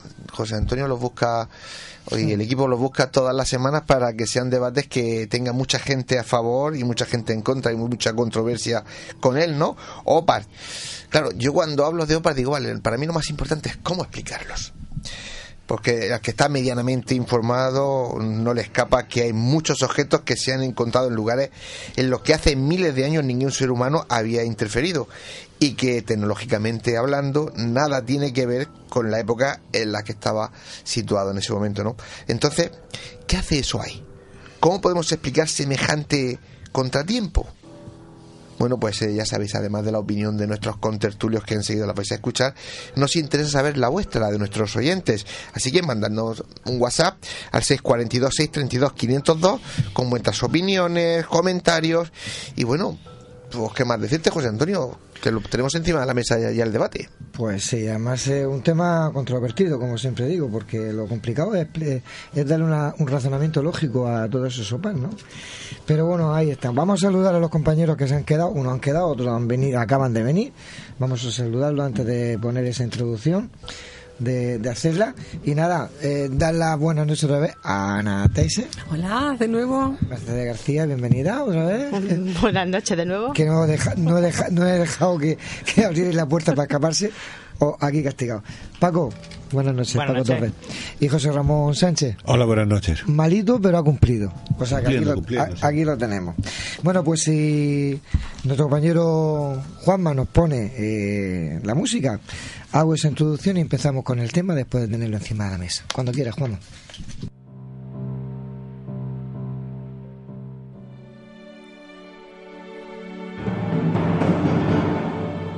Opar. Objetos encontrados que no corresponden a su época. Un gran problema para historiadores y científicos, porque de ser verdaderos y reales, rompen todos los esquemas y creencias de nuestra historia. Partiendo de la base que no todos sean auténticos, cabe la duda razonable de que si alguno de ellos sí podrían ser verdaderos, ¿cómo llegaron allí? ¿A qué seres corresponden? ¿Hubo alguna civilización antigua más avanzada que la nuestra? o como otros dicen, somos nosotros mismos que hemos viajado en el tiempo. De una forma u otra, y por nombrar algunos objetos fuera de su tiempo, podríamos nombrar, por ejemplo, las calaveras de cristal de cuarzo talladas con una perfección por los mayas, que hoy en día sería casi imposible con las herramientas que disponemos. Tendríamos que usar láser de última tecnología para igualar su perfección. O el mecanismo de anticitera, mecanismo capaz de predecir fenómenos astronómicos y posicionar la Tierra, la Luna y el Sol en la posición que actualmente conocemos, pero que este artilugio está estimado como un objeto del año 150 a.C. O el enigmático mapa de Piri Reis de 1512, cartografiando la totalidad del mundo conocido, las costas de la Antártida, eso sí, sin hielo, y el desierto del Sáhara, con caudalosos ríos y extensos bosques inexistentes en la actualidad, como ustedes saben podríamos nombrar las pilas de Bagdad, la huella de un zapato en Utah de al menos 440 millones de años, y en el tacón del mismo está incrustado un trilobite, lo que aumenta más el misterio del mismo. Tornillos fosilizados de más de 300 millones de años, y así podría enumerar miles y miles de objetos fuera de su época. Pero creo que esta noche el debate va a ser intenso y constructivo, Así que después de escuchar las diversas teorías que los contertulios van a poner encima de la mesa, son ustedes los que tienen que sacar sus propias conclusiones.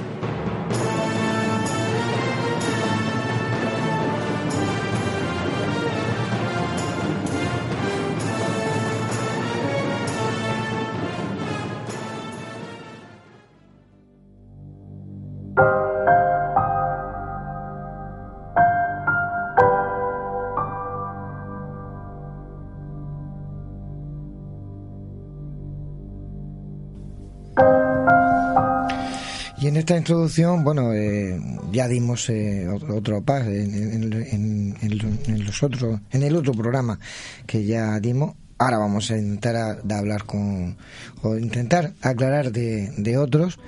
Son muchísimos, la verdad que son muchísimos y, y se van a quedar mucho en el tintero. Pero bueno, hay otro, Paco, que es eh, la copa de... Licurgo. Pues eh, te dejo que digas algo de la copa. Pues bueno, eh, es uno de los OPARs eh, analizados con la tecnología moderna más, más asombrosos, mm, quizás más sencillos de explicar, porque José Ramón y yo somos de los que tiramos de Wikipedia, y en este caso yo esta noche no voy a estar de acuerdo con la Wikipedia. Mete, mete, mete para mí un poco cierta nota de, mm, que se aleja de la realidad de- del contexto. Eh, entonces, ¿qué es lo que sucede? Bueno, pues que tenemos que hacia, el año 300 de nuestra era, mm, un- unos artesanos que ya fabricaban este tipo de, co- de copas que, que tenían la, cualidad de cambiar de color según desde qué lado le da, le da el- la luz, el reflejo de la luz. Y, y esta- estas copas son realizadas con un finísimo polvo de oro y plata mez- mezclados con el vidrio fundido y hace que cambie de color. Hasta el siglo XIX, hasta ahora el siglo XX, pues bueno, se tenía como un objeto muy curioso, muy característico. El dueño se la vendió, un dueño particular, se la vendió a un museo, de, a un museo británico por una cantidad de 20.000 libras, pero claro, na- nadie había sospechado eh, eh, eh, eso que estamos hablando precisamente, de la cantidad de oro y plata que posee ese- la esa fundición de vidrio, sino que se centraba en el detalle. Lo que impresionaba de la copa era la dificultad de encajar esos trozos de vidrio aunque fuera un vídeo más, más tosco, más rudimentario, no tan fino y frágil como el actual, era un vídeo más pétreo. Y el debate sobre esa copa era si en realidad, por la forma en que estaba encastrado, porque tiene una figura, es una copa que suele ser como una especie de estructura metálica, relleno los espacios que faltarían para conformar la copa de vidrio. Entonces esos espacios son muy pequeñitos y requieren cierta precisión para que veréis que en museos que las que se, las demás que se conservan las hay anteriores, pero son más toscas, más simples. Esta, en cambio, goza de, una extraordinaria belleza. Representa a Licurgo, que es el rey Licurgo de la mitología que, intentó asesinar, matar a Ambrosía. Era protegida de Baco y el dios Baco, pues bueno, en, represalia contra Licurgo, la transforma en vid y ahoga, estrangula al rey Licurgo. Eh, lo que sucede es que la particularidad se centra en lo que estábamos hablando de esa dificultad técnica, pues entre tanto se debatía en el siglo XIX si en realidad eso había sido talla de piedra para encastrarla ahí, de una piedra tipo ámbar para encastrarla ahí, o se trataba de vidrio, dada la dificultad que he dicho antes de que se pudiera romper con facilidad. Pues sorpresa cuando esa copa queda en el museo hasta que demuestran que es vidrio y en la actualidad se hacen un análisis avanzado, más técnico y se descubre que eso es nanotecnología, es decir, esos polvo de oro y plata tan finos para que produzcan ese efecto mm, resulta que tiene que ser unos de, uno, de un orden de unas 70 nanomicras estamos hablando de al lado de un grano de, una mota de harina, pues equivaldría mil veces más pequeño que, esa, que ese grano de harina. o sea que hablamos de una brutalidad. Es decir, eh, se ha recurrido a hipótesis de explicación tales como que, bueno, es fácil que los orfebres, mientras estaban trabajando con ella, pues bueno, el polvo de oro, de estar trabajando en la mesa de trabajo, el polvo de oro y plata hubieran contaminado el cristal en la fundición pero claro, tampoco esto me queda muy claro porque para que se disuelva esa para este, eh, la posibilidad de contaminación pues la hay. De hecho, se hacía a propósito de la contaminación para que hubiesen copas de ese tipo, con ese efecto en el cristal. Pero la duda es que, claro, ¿cómo consigues esa contaminación exacta en proporción a ese tamaño de esas partículas? Concretamente también es un misterio que aún no está explicado. Si, ya vosotros pues vais un poco también, no sé. Bueno, yo creo que Paco ya lo ha dicho, lo ha dicho casi todo, ¿no? A, mí la verdad es que me gustaría ver esta copa que está en el, en el Museo Británico y aunque estaba allí, pues, pues me lo apunto para la próxima vez. Eh, eh, la copa debe ser de una gran belleza porque aparte de lo que es la estructura, eh, la cuestión es que en función de cómo le dé la luz, es de un color diferente. Eh, si la luz le da por, por dentro, mm, pues, pues coge un tono o, si le da por otro lado otro. Puede ser de color rojo o de color verde. Y claro, eso es algo, debe ser muy bonito y, es algo realmente sorprendente. ¿Y, cómo, ¿Y cómo se pudo hacer esto? Bueno, cuando no sabíamos lo de la, lo de la nanotecnología, pues pues se podía pensar cualquier otra cosa. Ahora, como ya está, pues pensamos, y efectivamente, hacen falta, como dice Pago, pues entre 50, parece ser que un máximo de 300 partes por millón de, de oro, entre oro y plata, mezclado con el vidrio, para que entonces haya una cantidad tan pequeña que esto se produzca. Eh, eh, podía, ya digo que Paco lo ha comentado casi todo, el que esto se hubiese producido pues, por una simple contaminación. Sin embargo, resulta, digamos, resulta extraño, ¿no? Porque es una cosa hecha, pues parece que muy deliberada, con mucha belleza. O sea, parece que eso está queriéndose hacer. Y mm, es posible que la contaminación se hubiese producido seguramente en otro momento y entonces los artesanos conociesen que esos efectos de alguna manera se, podría, se podían conseguir e intentasen hacerlo. Eh, mm, seguramente eh, no lo conseguirían a la primera incluso no conseguirían echar las 300 partes por millón porque es extremadamente difícil hacer esa medición, pero sí podían ir quizá pues utilizar un sistema parecido al de la, de la homeopatía, que fuese coger, hacer la mezcla y luego pues cogemos un poco y lo volvemos a disolver. Y si hace falta lo disolvemos de nuevo y conseguimos una proporción más pequeña hasta que lleguemos al efecto que queramos conseguir. Probablemente les costaría bastante trabajo, no sería sencillo. Pero claro, eh, tampoco hay muchas copas de Licurgo, tampoco sería un objeto de producción y seguro que sería muy caro y valdría la pena el fabricarlo. Yo solamente quiero puntualizar que el cambio de color, por ejemplo, en una fachada, Eh, yo digo por mis conocimientos, a lo mejor me estoy equivocando, puede ser que sea eh, de mucho antes, pero prácticamente eh, yo tengo al lado de mi trabajo un edificio que según el sol cambia el color de la fachada. Eso no ocurre en todas las fachadas. En el Guggenheim no ocurre, ya. porque es de titanio.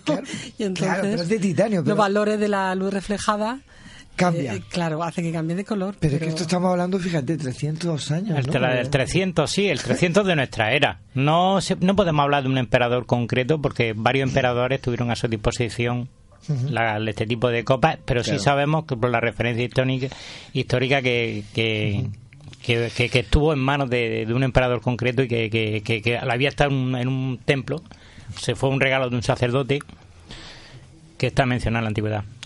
Pero una vez, perdón, pero una vez conseguida la tecnología para hacer estas copas, ¿no se produjeron otros objetos? No hay constancia de que existan otros objetos. Sí, existen otras copas, existen otras copas similares. Hay más copas, no, no es hora de esa época, estamos hablando ya, pero que... dice con esa misma tecnología. Con esa, misma, tecnología, y de la época... Similar tecnología, me explico. Similar tecnología, es decir, sabían, eran conscientes de que echando polvo de oro, polvo de oro y polvo de plata conjuntamente se provocaba el efecto en el cristal. Lo que mm, hay que entender es que en este caso estamos hablando de entre 50 y 70 nanomicras, que no es visible a simple vista, que tú no sabes si está echando polvo o no está echando polvo. No son partículas que tú puedas ver. Cuando hablamos de nanotecnología, obviamente, yo no sé qué fue antes, si el huevo o la gallina, José Ramón, pero lo que, lo que me están dando a entender en este caso es que hemos tenido que desarrollar una tecnología que se llama nanotecnología para descubrir algo que ya estaba hecho con el uso de la nanotecnología, porque por contaminación accidental, mm, no lo sé, habría que ver. Yo quería decir también que hay un objeto que es el tapiz de la Virgen de Guadalupe, donde en, la, en, los ojos de la Virgen se ve reflejado el indio, que está hecho con algún tipo de tecnología que hasta hoy no sabemos otro par, apúntalo. Otro par religioso. claro. Vamos a ver, vamos a seguir eh, con. Tenemos unos cortes de. Bueno, que hemos capturado, ¿no? De YouTube. Y en este viaje, por ejemplo, es eh, del canal de Mr. Chacal 1986. Para explicarnos un poquito de lo que es eh, la pila de Bagdad. Entonces, sí, la C. Pues se me pone la C, lo, lo oímos y ahora, ahora lo discutimos.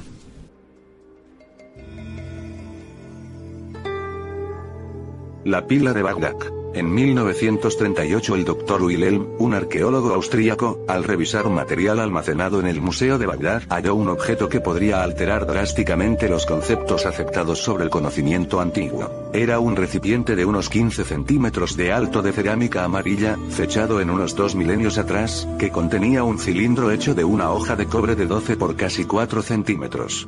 La costura del cilindro estaba soldada por una mezcla de estaño 60-40, similar a la que se usa hoy en día para soldar. El fondo del cilindro estaba terminado con un disco de cobre con los bordes doblados en forma de tapa y sellado con un material bituminoso como el asfalto. Otra capa de asfalto sellaba la parte superior, sosteniendo una varilla de hierro suspendida en el centro del cilindro de cobre. La varilla mostraba evidencias de haber sido corroída por un agente ácido. El doctor Conit tenía conocimientos técnicos que le permitieron darse cuenta de inmediato de que se hallaba ante una antigua pila eléctrica. La antigua pila hallada en el Museo de Bagdad, Irak, al igual que otras que fueron desenterradas en ese país, está fechada en la época de la ocupación partiana, entre 248 a.C. y 226 después de Cristo. En el Museo de Bagdad el Dr. Koenig encontró, además, vasos de cobre cubiertos con una fina capa de plata que fueron extraídos de excavaciones en sitios sumerios en el sur de Irak, fechados en por lo menos 2500 a.C. Haciendo una leve incisión en estos vasos, se descubrió una delgada pátina azul que es característica de los trabajos plateados por electrólisis sobre una superficie de cobre. Parecería ser que los partianos podrían haber heredado sus pilas de una de las más antiguas civilizaciones que se conoce. Hace unos años se propuso que podrían haber utilizado uvas aplastadas como electrolito o quizá vinagre. Se probó una réplica de la pila de Bagdad con resultado positivo, obteniendo 0,87 voltios. Varias celdas en serie habrían dado suficiente potencial como para hacer el plateado electrolítico de pequeños objetos.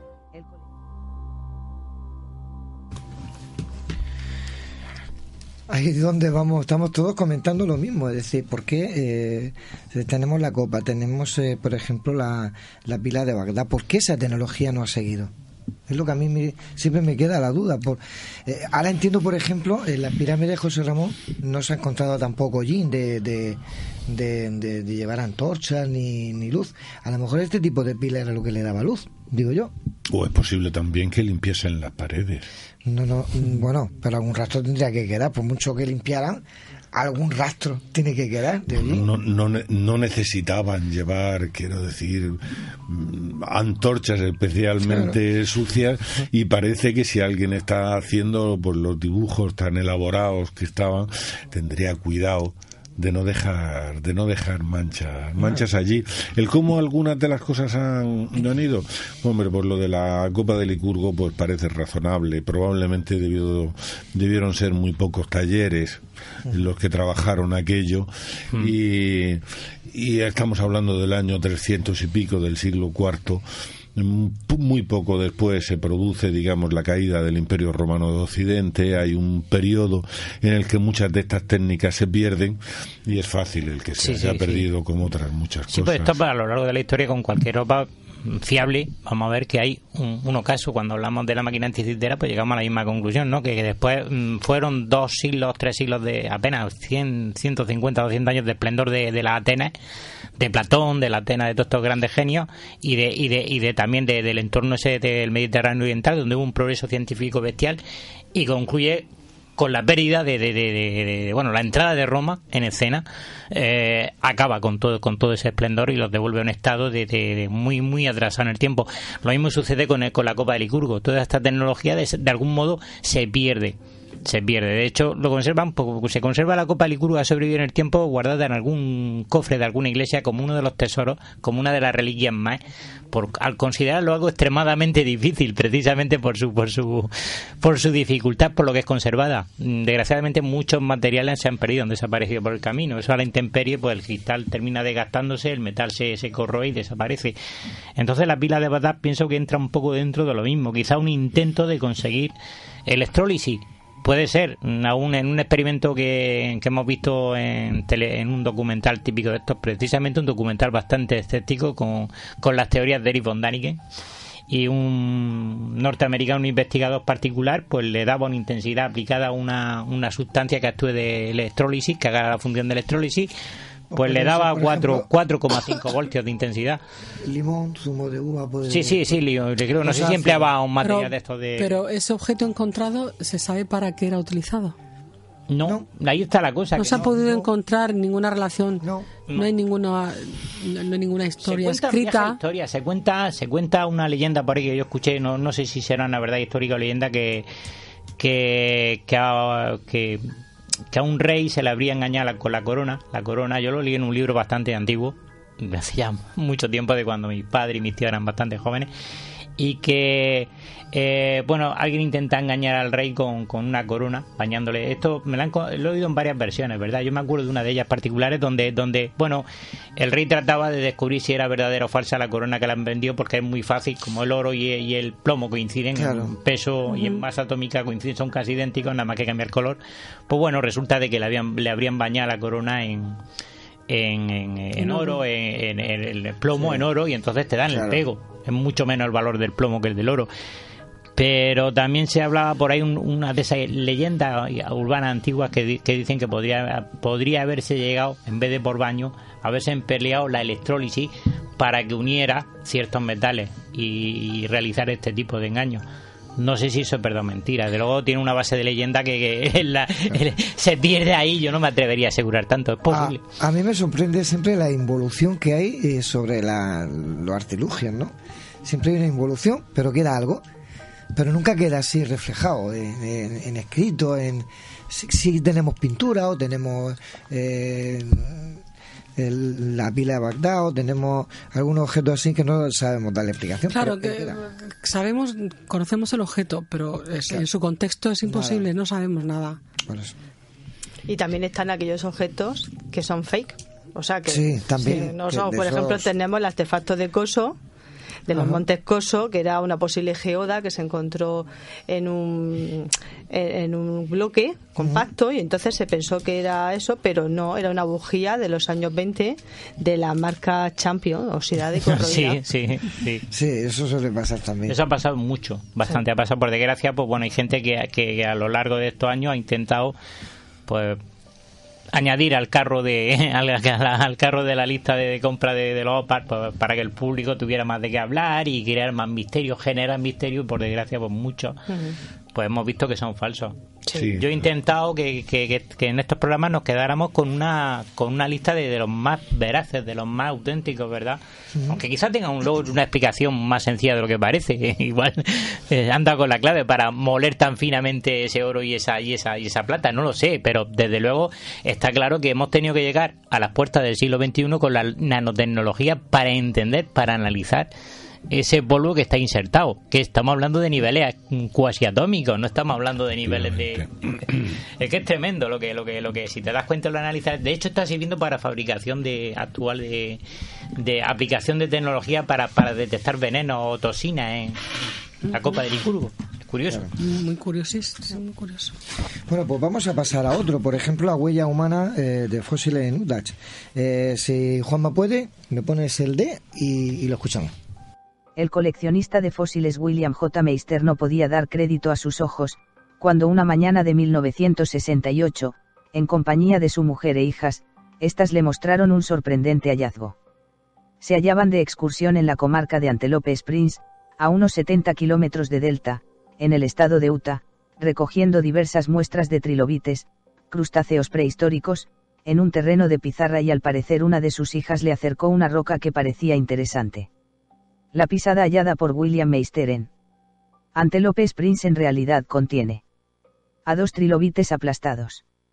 Ese día Meister ya había recolectado unas cuantas pequeñas especies fósiles pero cuando golpeó una piedra de pizarra de unos 5 centímetros de espesor con su pico de geólogo, ésta se abrió dejando el molde en ambas caras de algo que a primera vista cabe interpretar como una pisada.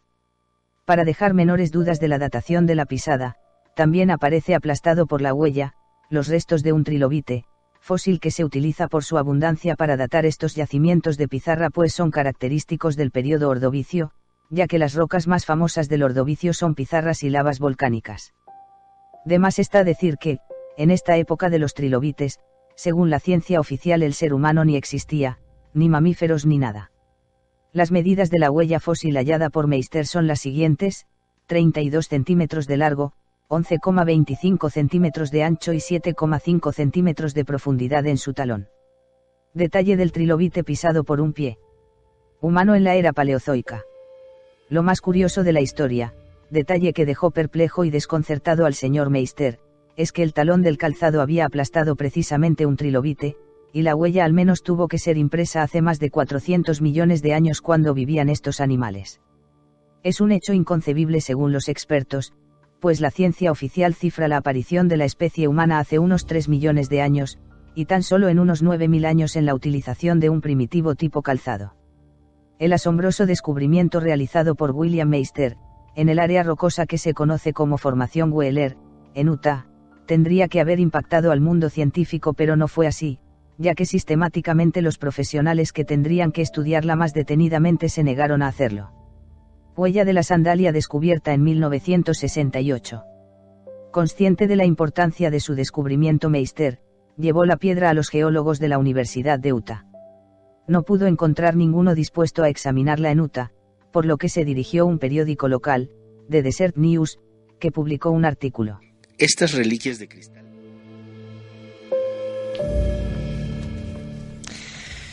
Yo después de oírlo, bueno, tengo que decir que está sacado del canal YouTube eh, Baltimore MD, eso sí me gustaría decirlo, que ha extraído de parte de ese, de ese vídeo.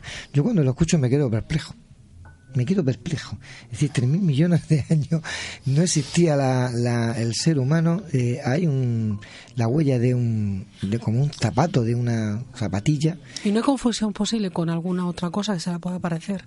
Yo, es que son muchas cosas, porque tenemos trilobite, tenemos eh, las zapatillas, tenemos la edad. Es decir, si fuera solamente el zapato, o sea, la zapatilla. Sí, a eso me refiero, una huella que sea de otra cosa, algo que haya caído. el animal, mientras no encontremos restos fósiles del animal que causó esa pisada, porque es que no está catalogada como la típica. Claro, tampoco desconocemos, ya lo hablamos con Sánchez Mosilla en su día cuando hablamos del ADN y tal no, no sabemos ni, ni a lo mejor ni el 10 ni el 15% de los animales que han llegado a ver en cada periodo, en cada etapa. Efectivamente. De y en algunos casos no sabemos ni el 1%, es decir, sabíamos que hace 300, 400 millones de años pues, habían trilobites, había animales muy pequeños, pero tampoco sabemos si había alguna especie de gran gran reptil, no como los dinosaurios, desde luego la etapa de gigantes del Jurásico anteriormente casi no, no existía. Claro, que aventurar a decir que es un zapato igual es llegar muy lejos, ¿no?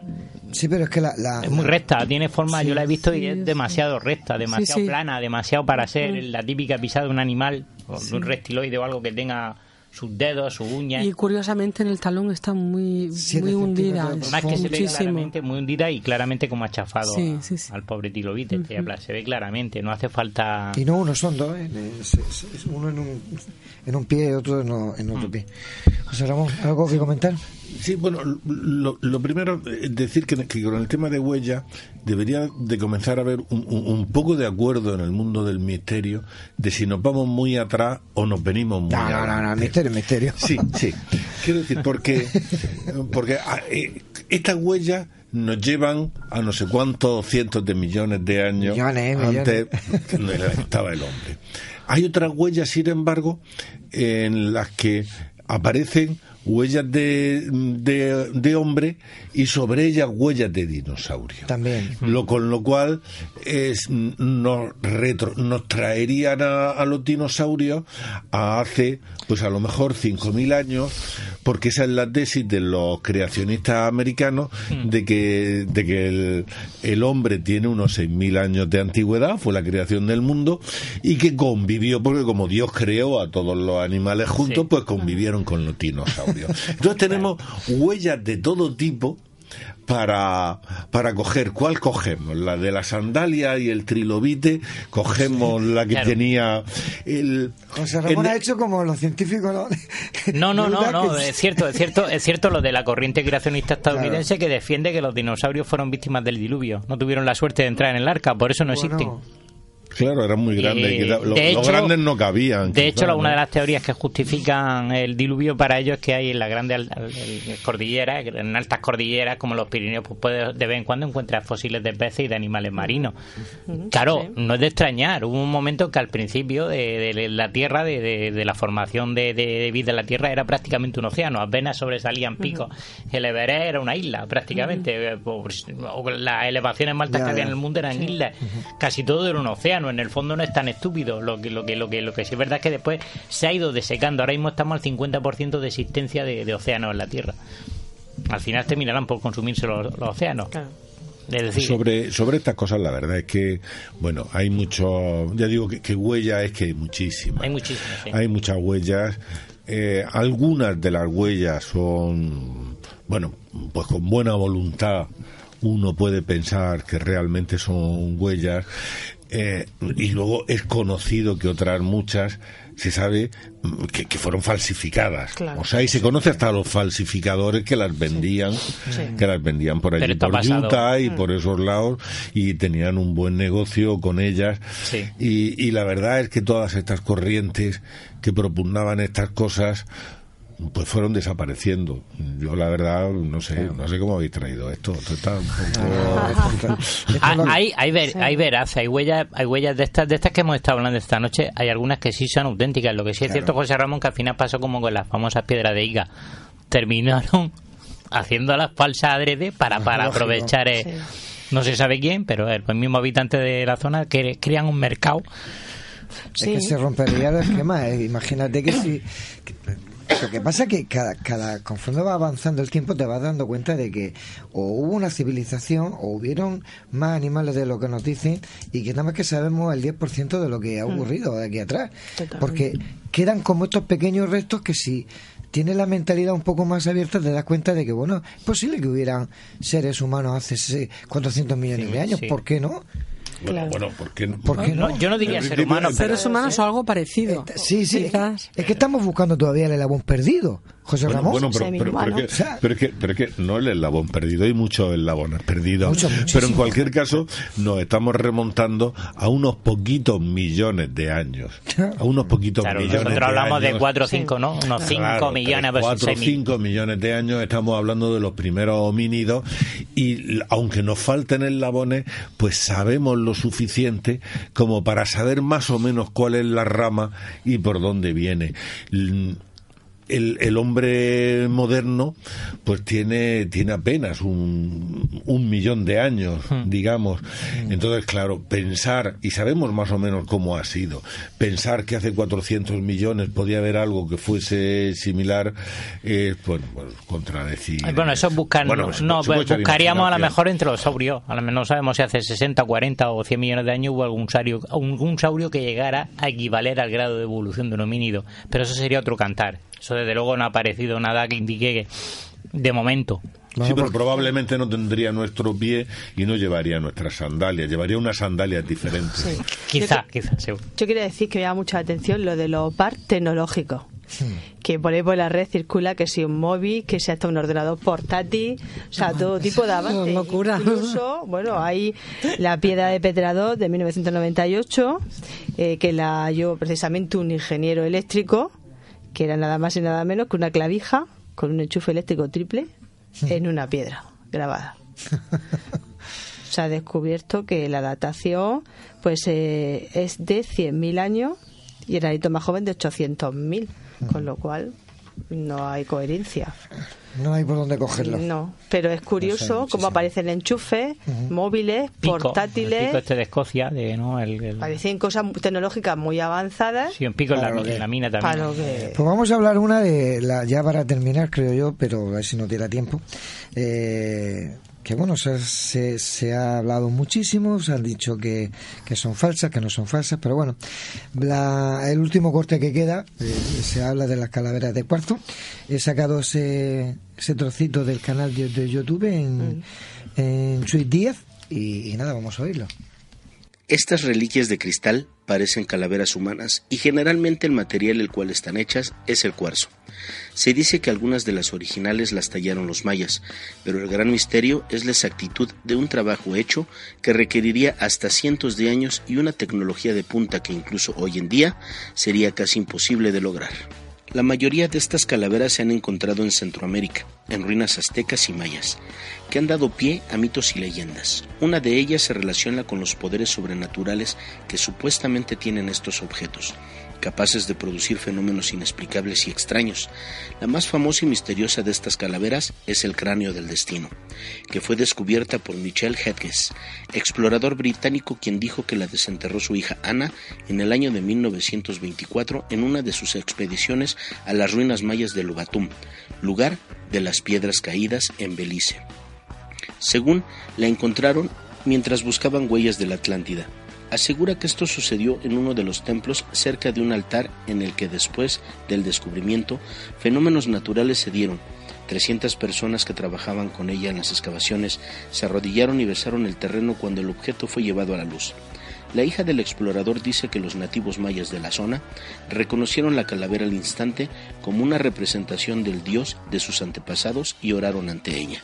Se ha descubierto que el cuarzo con el que están hechas estas calaveras es de una dureza de 7 sobre 10 en la escala de Mosh, lo que significa que para lograr tallar esta pieza solo se pudo emplear un cristal aún más resistente como el rubí o el diamante. Otras posibilidades sería la ejecución mediante la fusión del mineral y el uso de un molde para darle la forma deseada, o la utilización de una técnica con láser. El caso es que todas ellas son imposibles en la época de los mayas. Es de ahí el gran misterio de su elaboración. En el año de 1970 el cráneo fue entregado para su estudio y se descubrió que el cuarzo fue tallado en contra de su eje natural, hecho que hubiera provocado una ruptura del cristal. Sin duda, incluso mediante la técnica láser, tampoco hallaron indicios de que la pieza fue tallada con herramientas metálicas. Postularon que fue pulida entre 150 y 300 años mediante la utilización de arena. Desde el descubrimiento de las calaveras siempre se le ha atribuido un poder mágico oculto y se cree que son representaciones de un dios maya. Existe la creencia maya de que en el mundo hay 13 calaveras de tamaño natural, que en cuanto sean descubiertas y juntadas nos transmitirán toda su sabiduría, pero que no pasará hasta que el hombre esté preparado para tales conocimientos.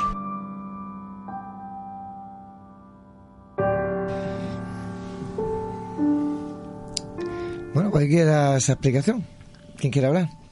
Bueno, en la comienzo yo si me dejáis esta vez.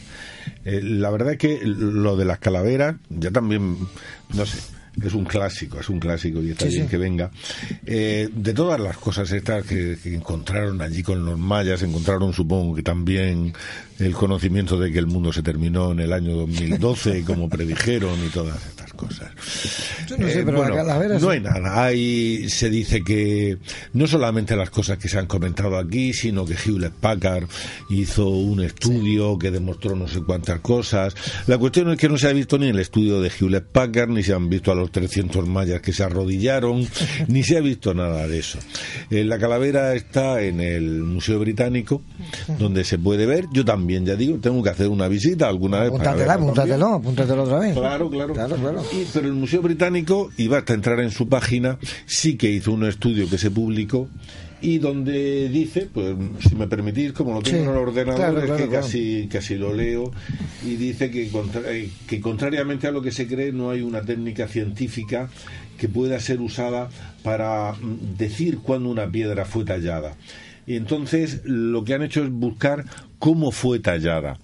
Y entonces, al buscar cómo fue tallada, lo que ocurre es que se han encontrado eh, las huellas de, de, una forma de tallar mediante una mediante unas máquinas rotatorias uno que, que se usaban habitualmente en el siglo XIX. Era la forma habitual en el siglo XIX. 1890 aproximadamente, para ser más exacto, vale, sí. En el siglo XIX. Entonces, pues esto es. Entonces, bueno, alguien puede decir, bueno, pues no, pero esto era una máquina, eso, esas máquinas las tenían los mayas y mientras calculaban el fin del mundo, mientras tanto tallaban calaveras, pues mira, puede ocurrir. Mira, mira yo acepto pulpo como animal de compañía. Yo cuando me dicen que había un falsificador en el 1890 que supuestamente él fue el que fabricó parte de toda esa calavera de cristal, hasta eso lo acepto.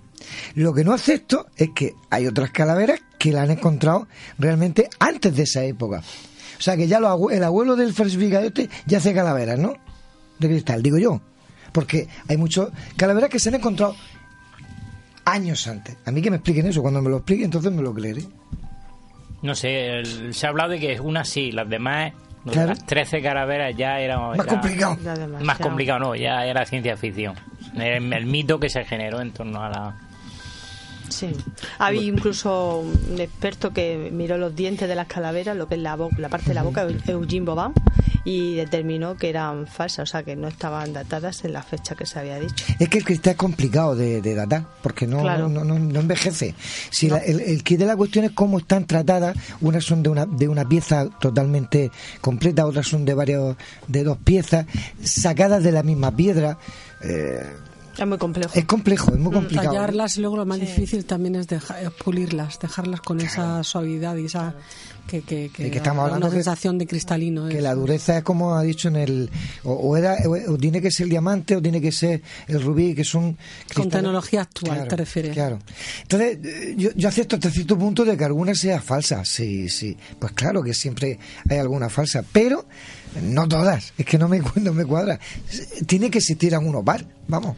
Yo, si me permitís, para mí pueden ser farsas eh, todas menos una, que con que haya una. Claro, eso digo yo también del OVNI. Con que haya una ya es más que suficiente pues para, para crear la controversia y para no saber exactamente eh, de dónde sale eso, ¿no? que nos vamos. Sí, porque ya no queda poner más tiempo de poner no vídeo ni nada. Nada, nada, no queda tiempo. Sé que te han quedado muchas cosas, lo dejéis para otro día.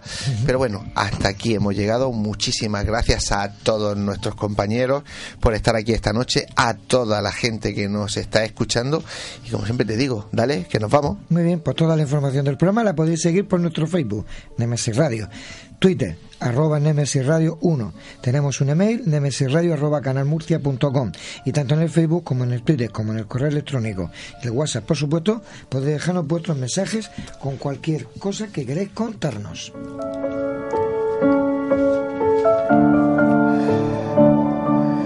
Recuerden Nemesis Radio todos los jueves a partir de las 21 horas en Radio Inter 96.7 de la FM Murcia y 92.4 de la FM en Cartagena. Los domingos repetimos horario a las 21 horas, tanto en Murcia como en Cartagena en Radio Inter, pero se nos une Radio Intereconomía 90.7 de la FM en toda la región de Murcia. Y ya saben, por internet nos pueden escuchar a través de la web www.lainter968.es.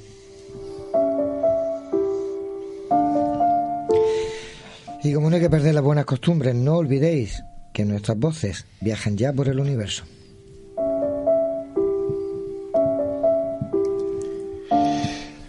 Pues, eh, queridos oyentes, les deseamos que tengan una feliz semana. Les esperamos el próximo jueves aquí. Vuelvo a repetir, soy muy cansino. A las 21 horas, porque nos cambiaron el horario desde la cadena en Nemesis Radio. Nos falten, ya saben que pasamos lista. Y como siempre les digo, si les ha gustado, díganle a sus amigos que nos escuchen y así la familia de Nemesis Radio seguirá creciendo. Y si no les ha gustado, pues díganselo a sus enemigos. Ustedes no lo envían, que ya nosotros nos encargamos de ello. Buenas noches y adiós.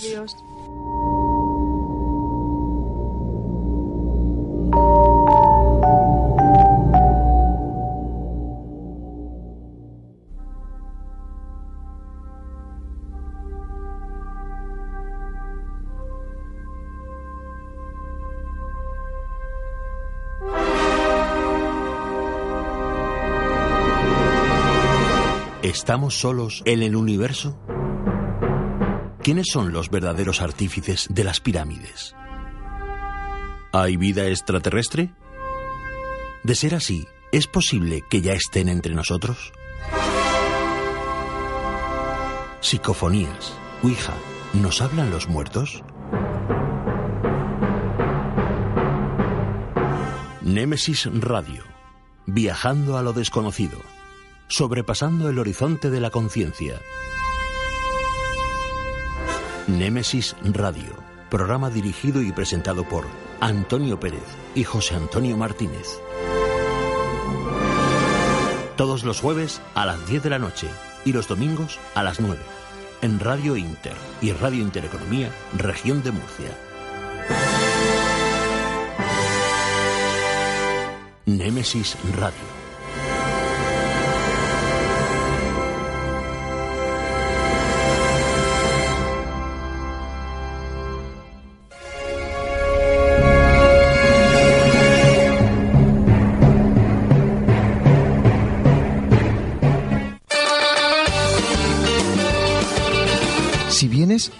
Meseguera se siente. La meseguera se disfruta. Restaurante y Hotel La Meseguera. Por tradición y calidad, no te la puedes perder. Para reservas, al teléfono 968 840352 En la alberca y en Mazarrón, La Meseguera. Todo un placer para disfrutar y sentir. Grupo La Meseguera.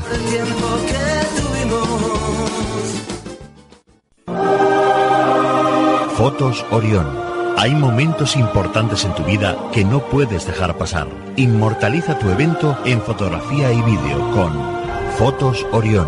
Porque las cosas especiales solo ocurren una vez. Fotos Orión. Profesionalidad y confianza. Calle La Gloria, número 32, frente Antiguo Tornel, La Alberca, Murcia.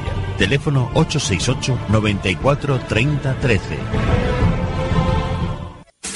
Te proponemos el plan perfecto para esta noche. Una cena en restaurante Llaveo donde disfrutar de su cocina tradicional pero innovadora. Y para continuar la velada con tus copas, Café Lounge Kaizen. La combinación perfecta la tienes en restaurante Llaveo y Café Lounge Kaizen. Llaveo en Plaza del Casino y Kaizen en calle Mayor 30, La Alberca. Te esperamos.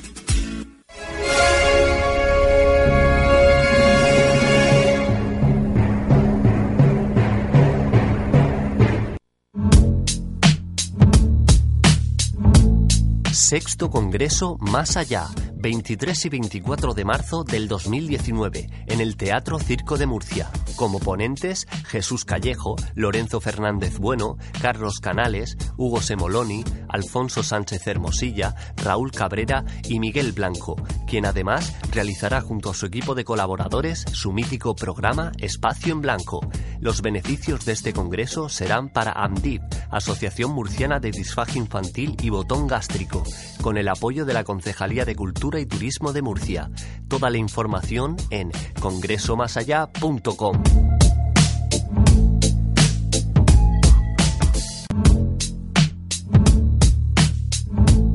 Sexto Congreso Más Allá, 23 y 24 de marzo del 2019, en el Teatro Circo de Murcia. Como ponentes, Jesús Callejo, Lorenzo Fernández Bueno, Carlos Canales, Hugo Semoloni, Alfonso Sánchez Hermosilla, Raúl Cabrera y Miguel Blanco, quien además realizará junto a su equipo de colaboradores su mítico programa Espacio en Blanco. Los beneficios de este congreso serán para AMDIP, Asociación Murciana de Disfagia Infantil y Botón Gástrico, con el apoyo de la Concejalía de Cultura y Turismo de Murcia. Toda la información en congresomasallá.com.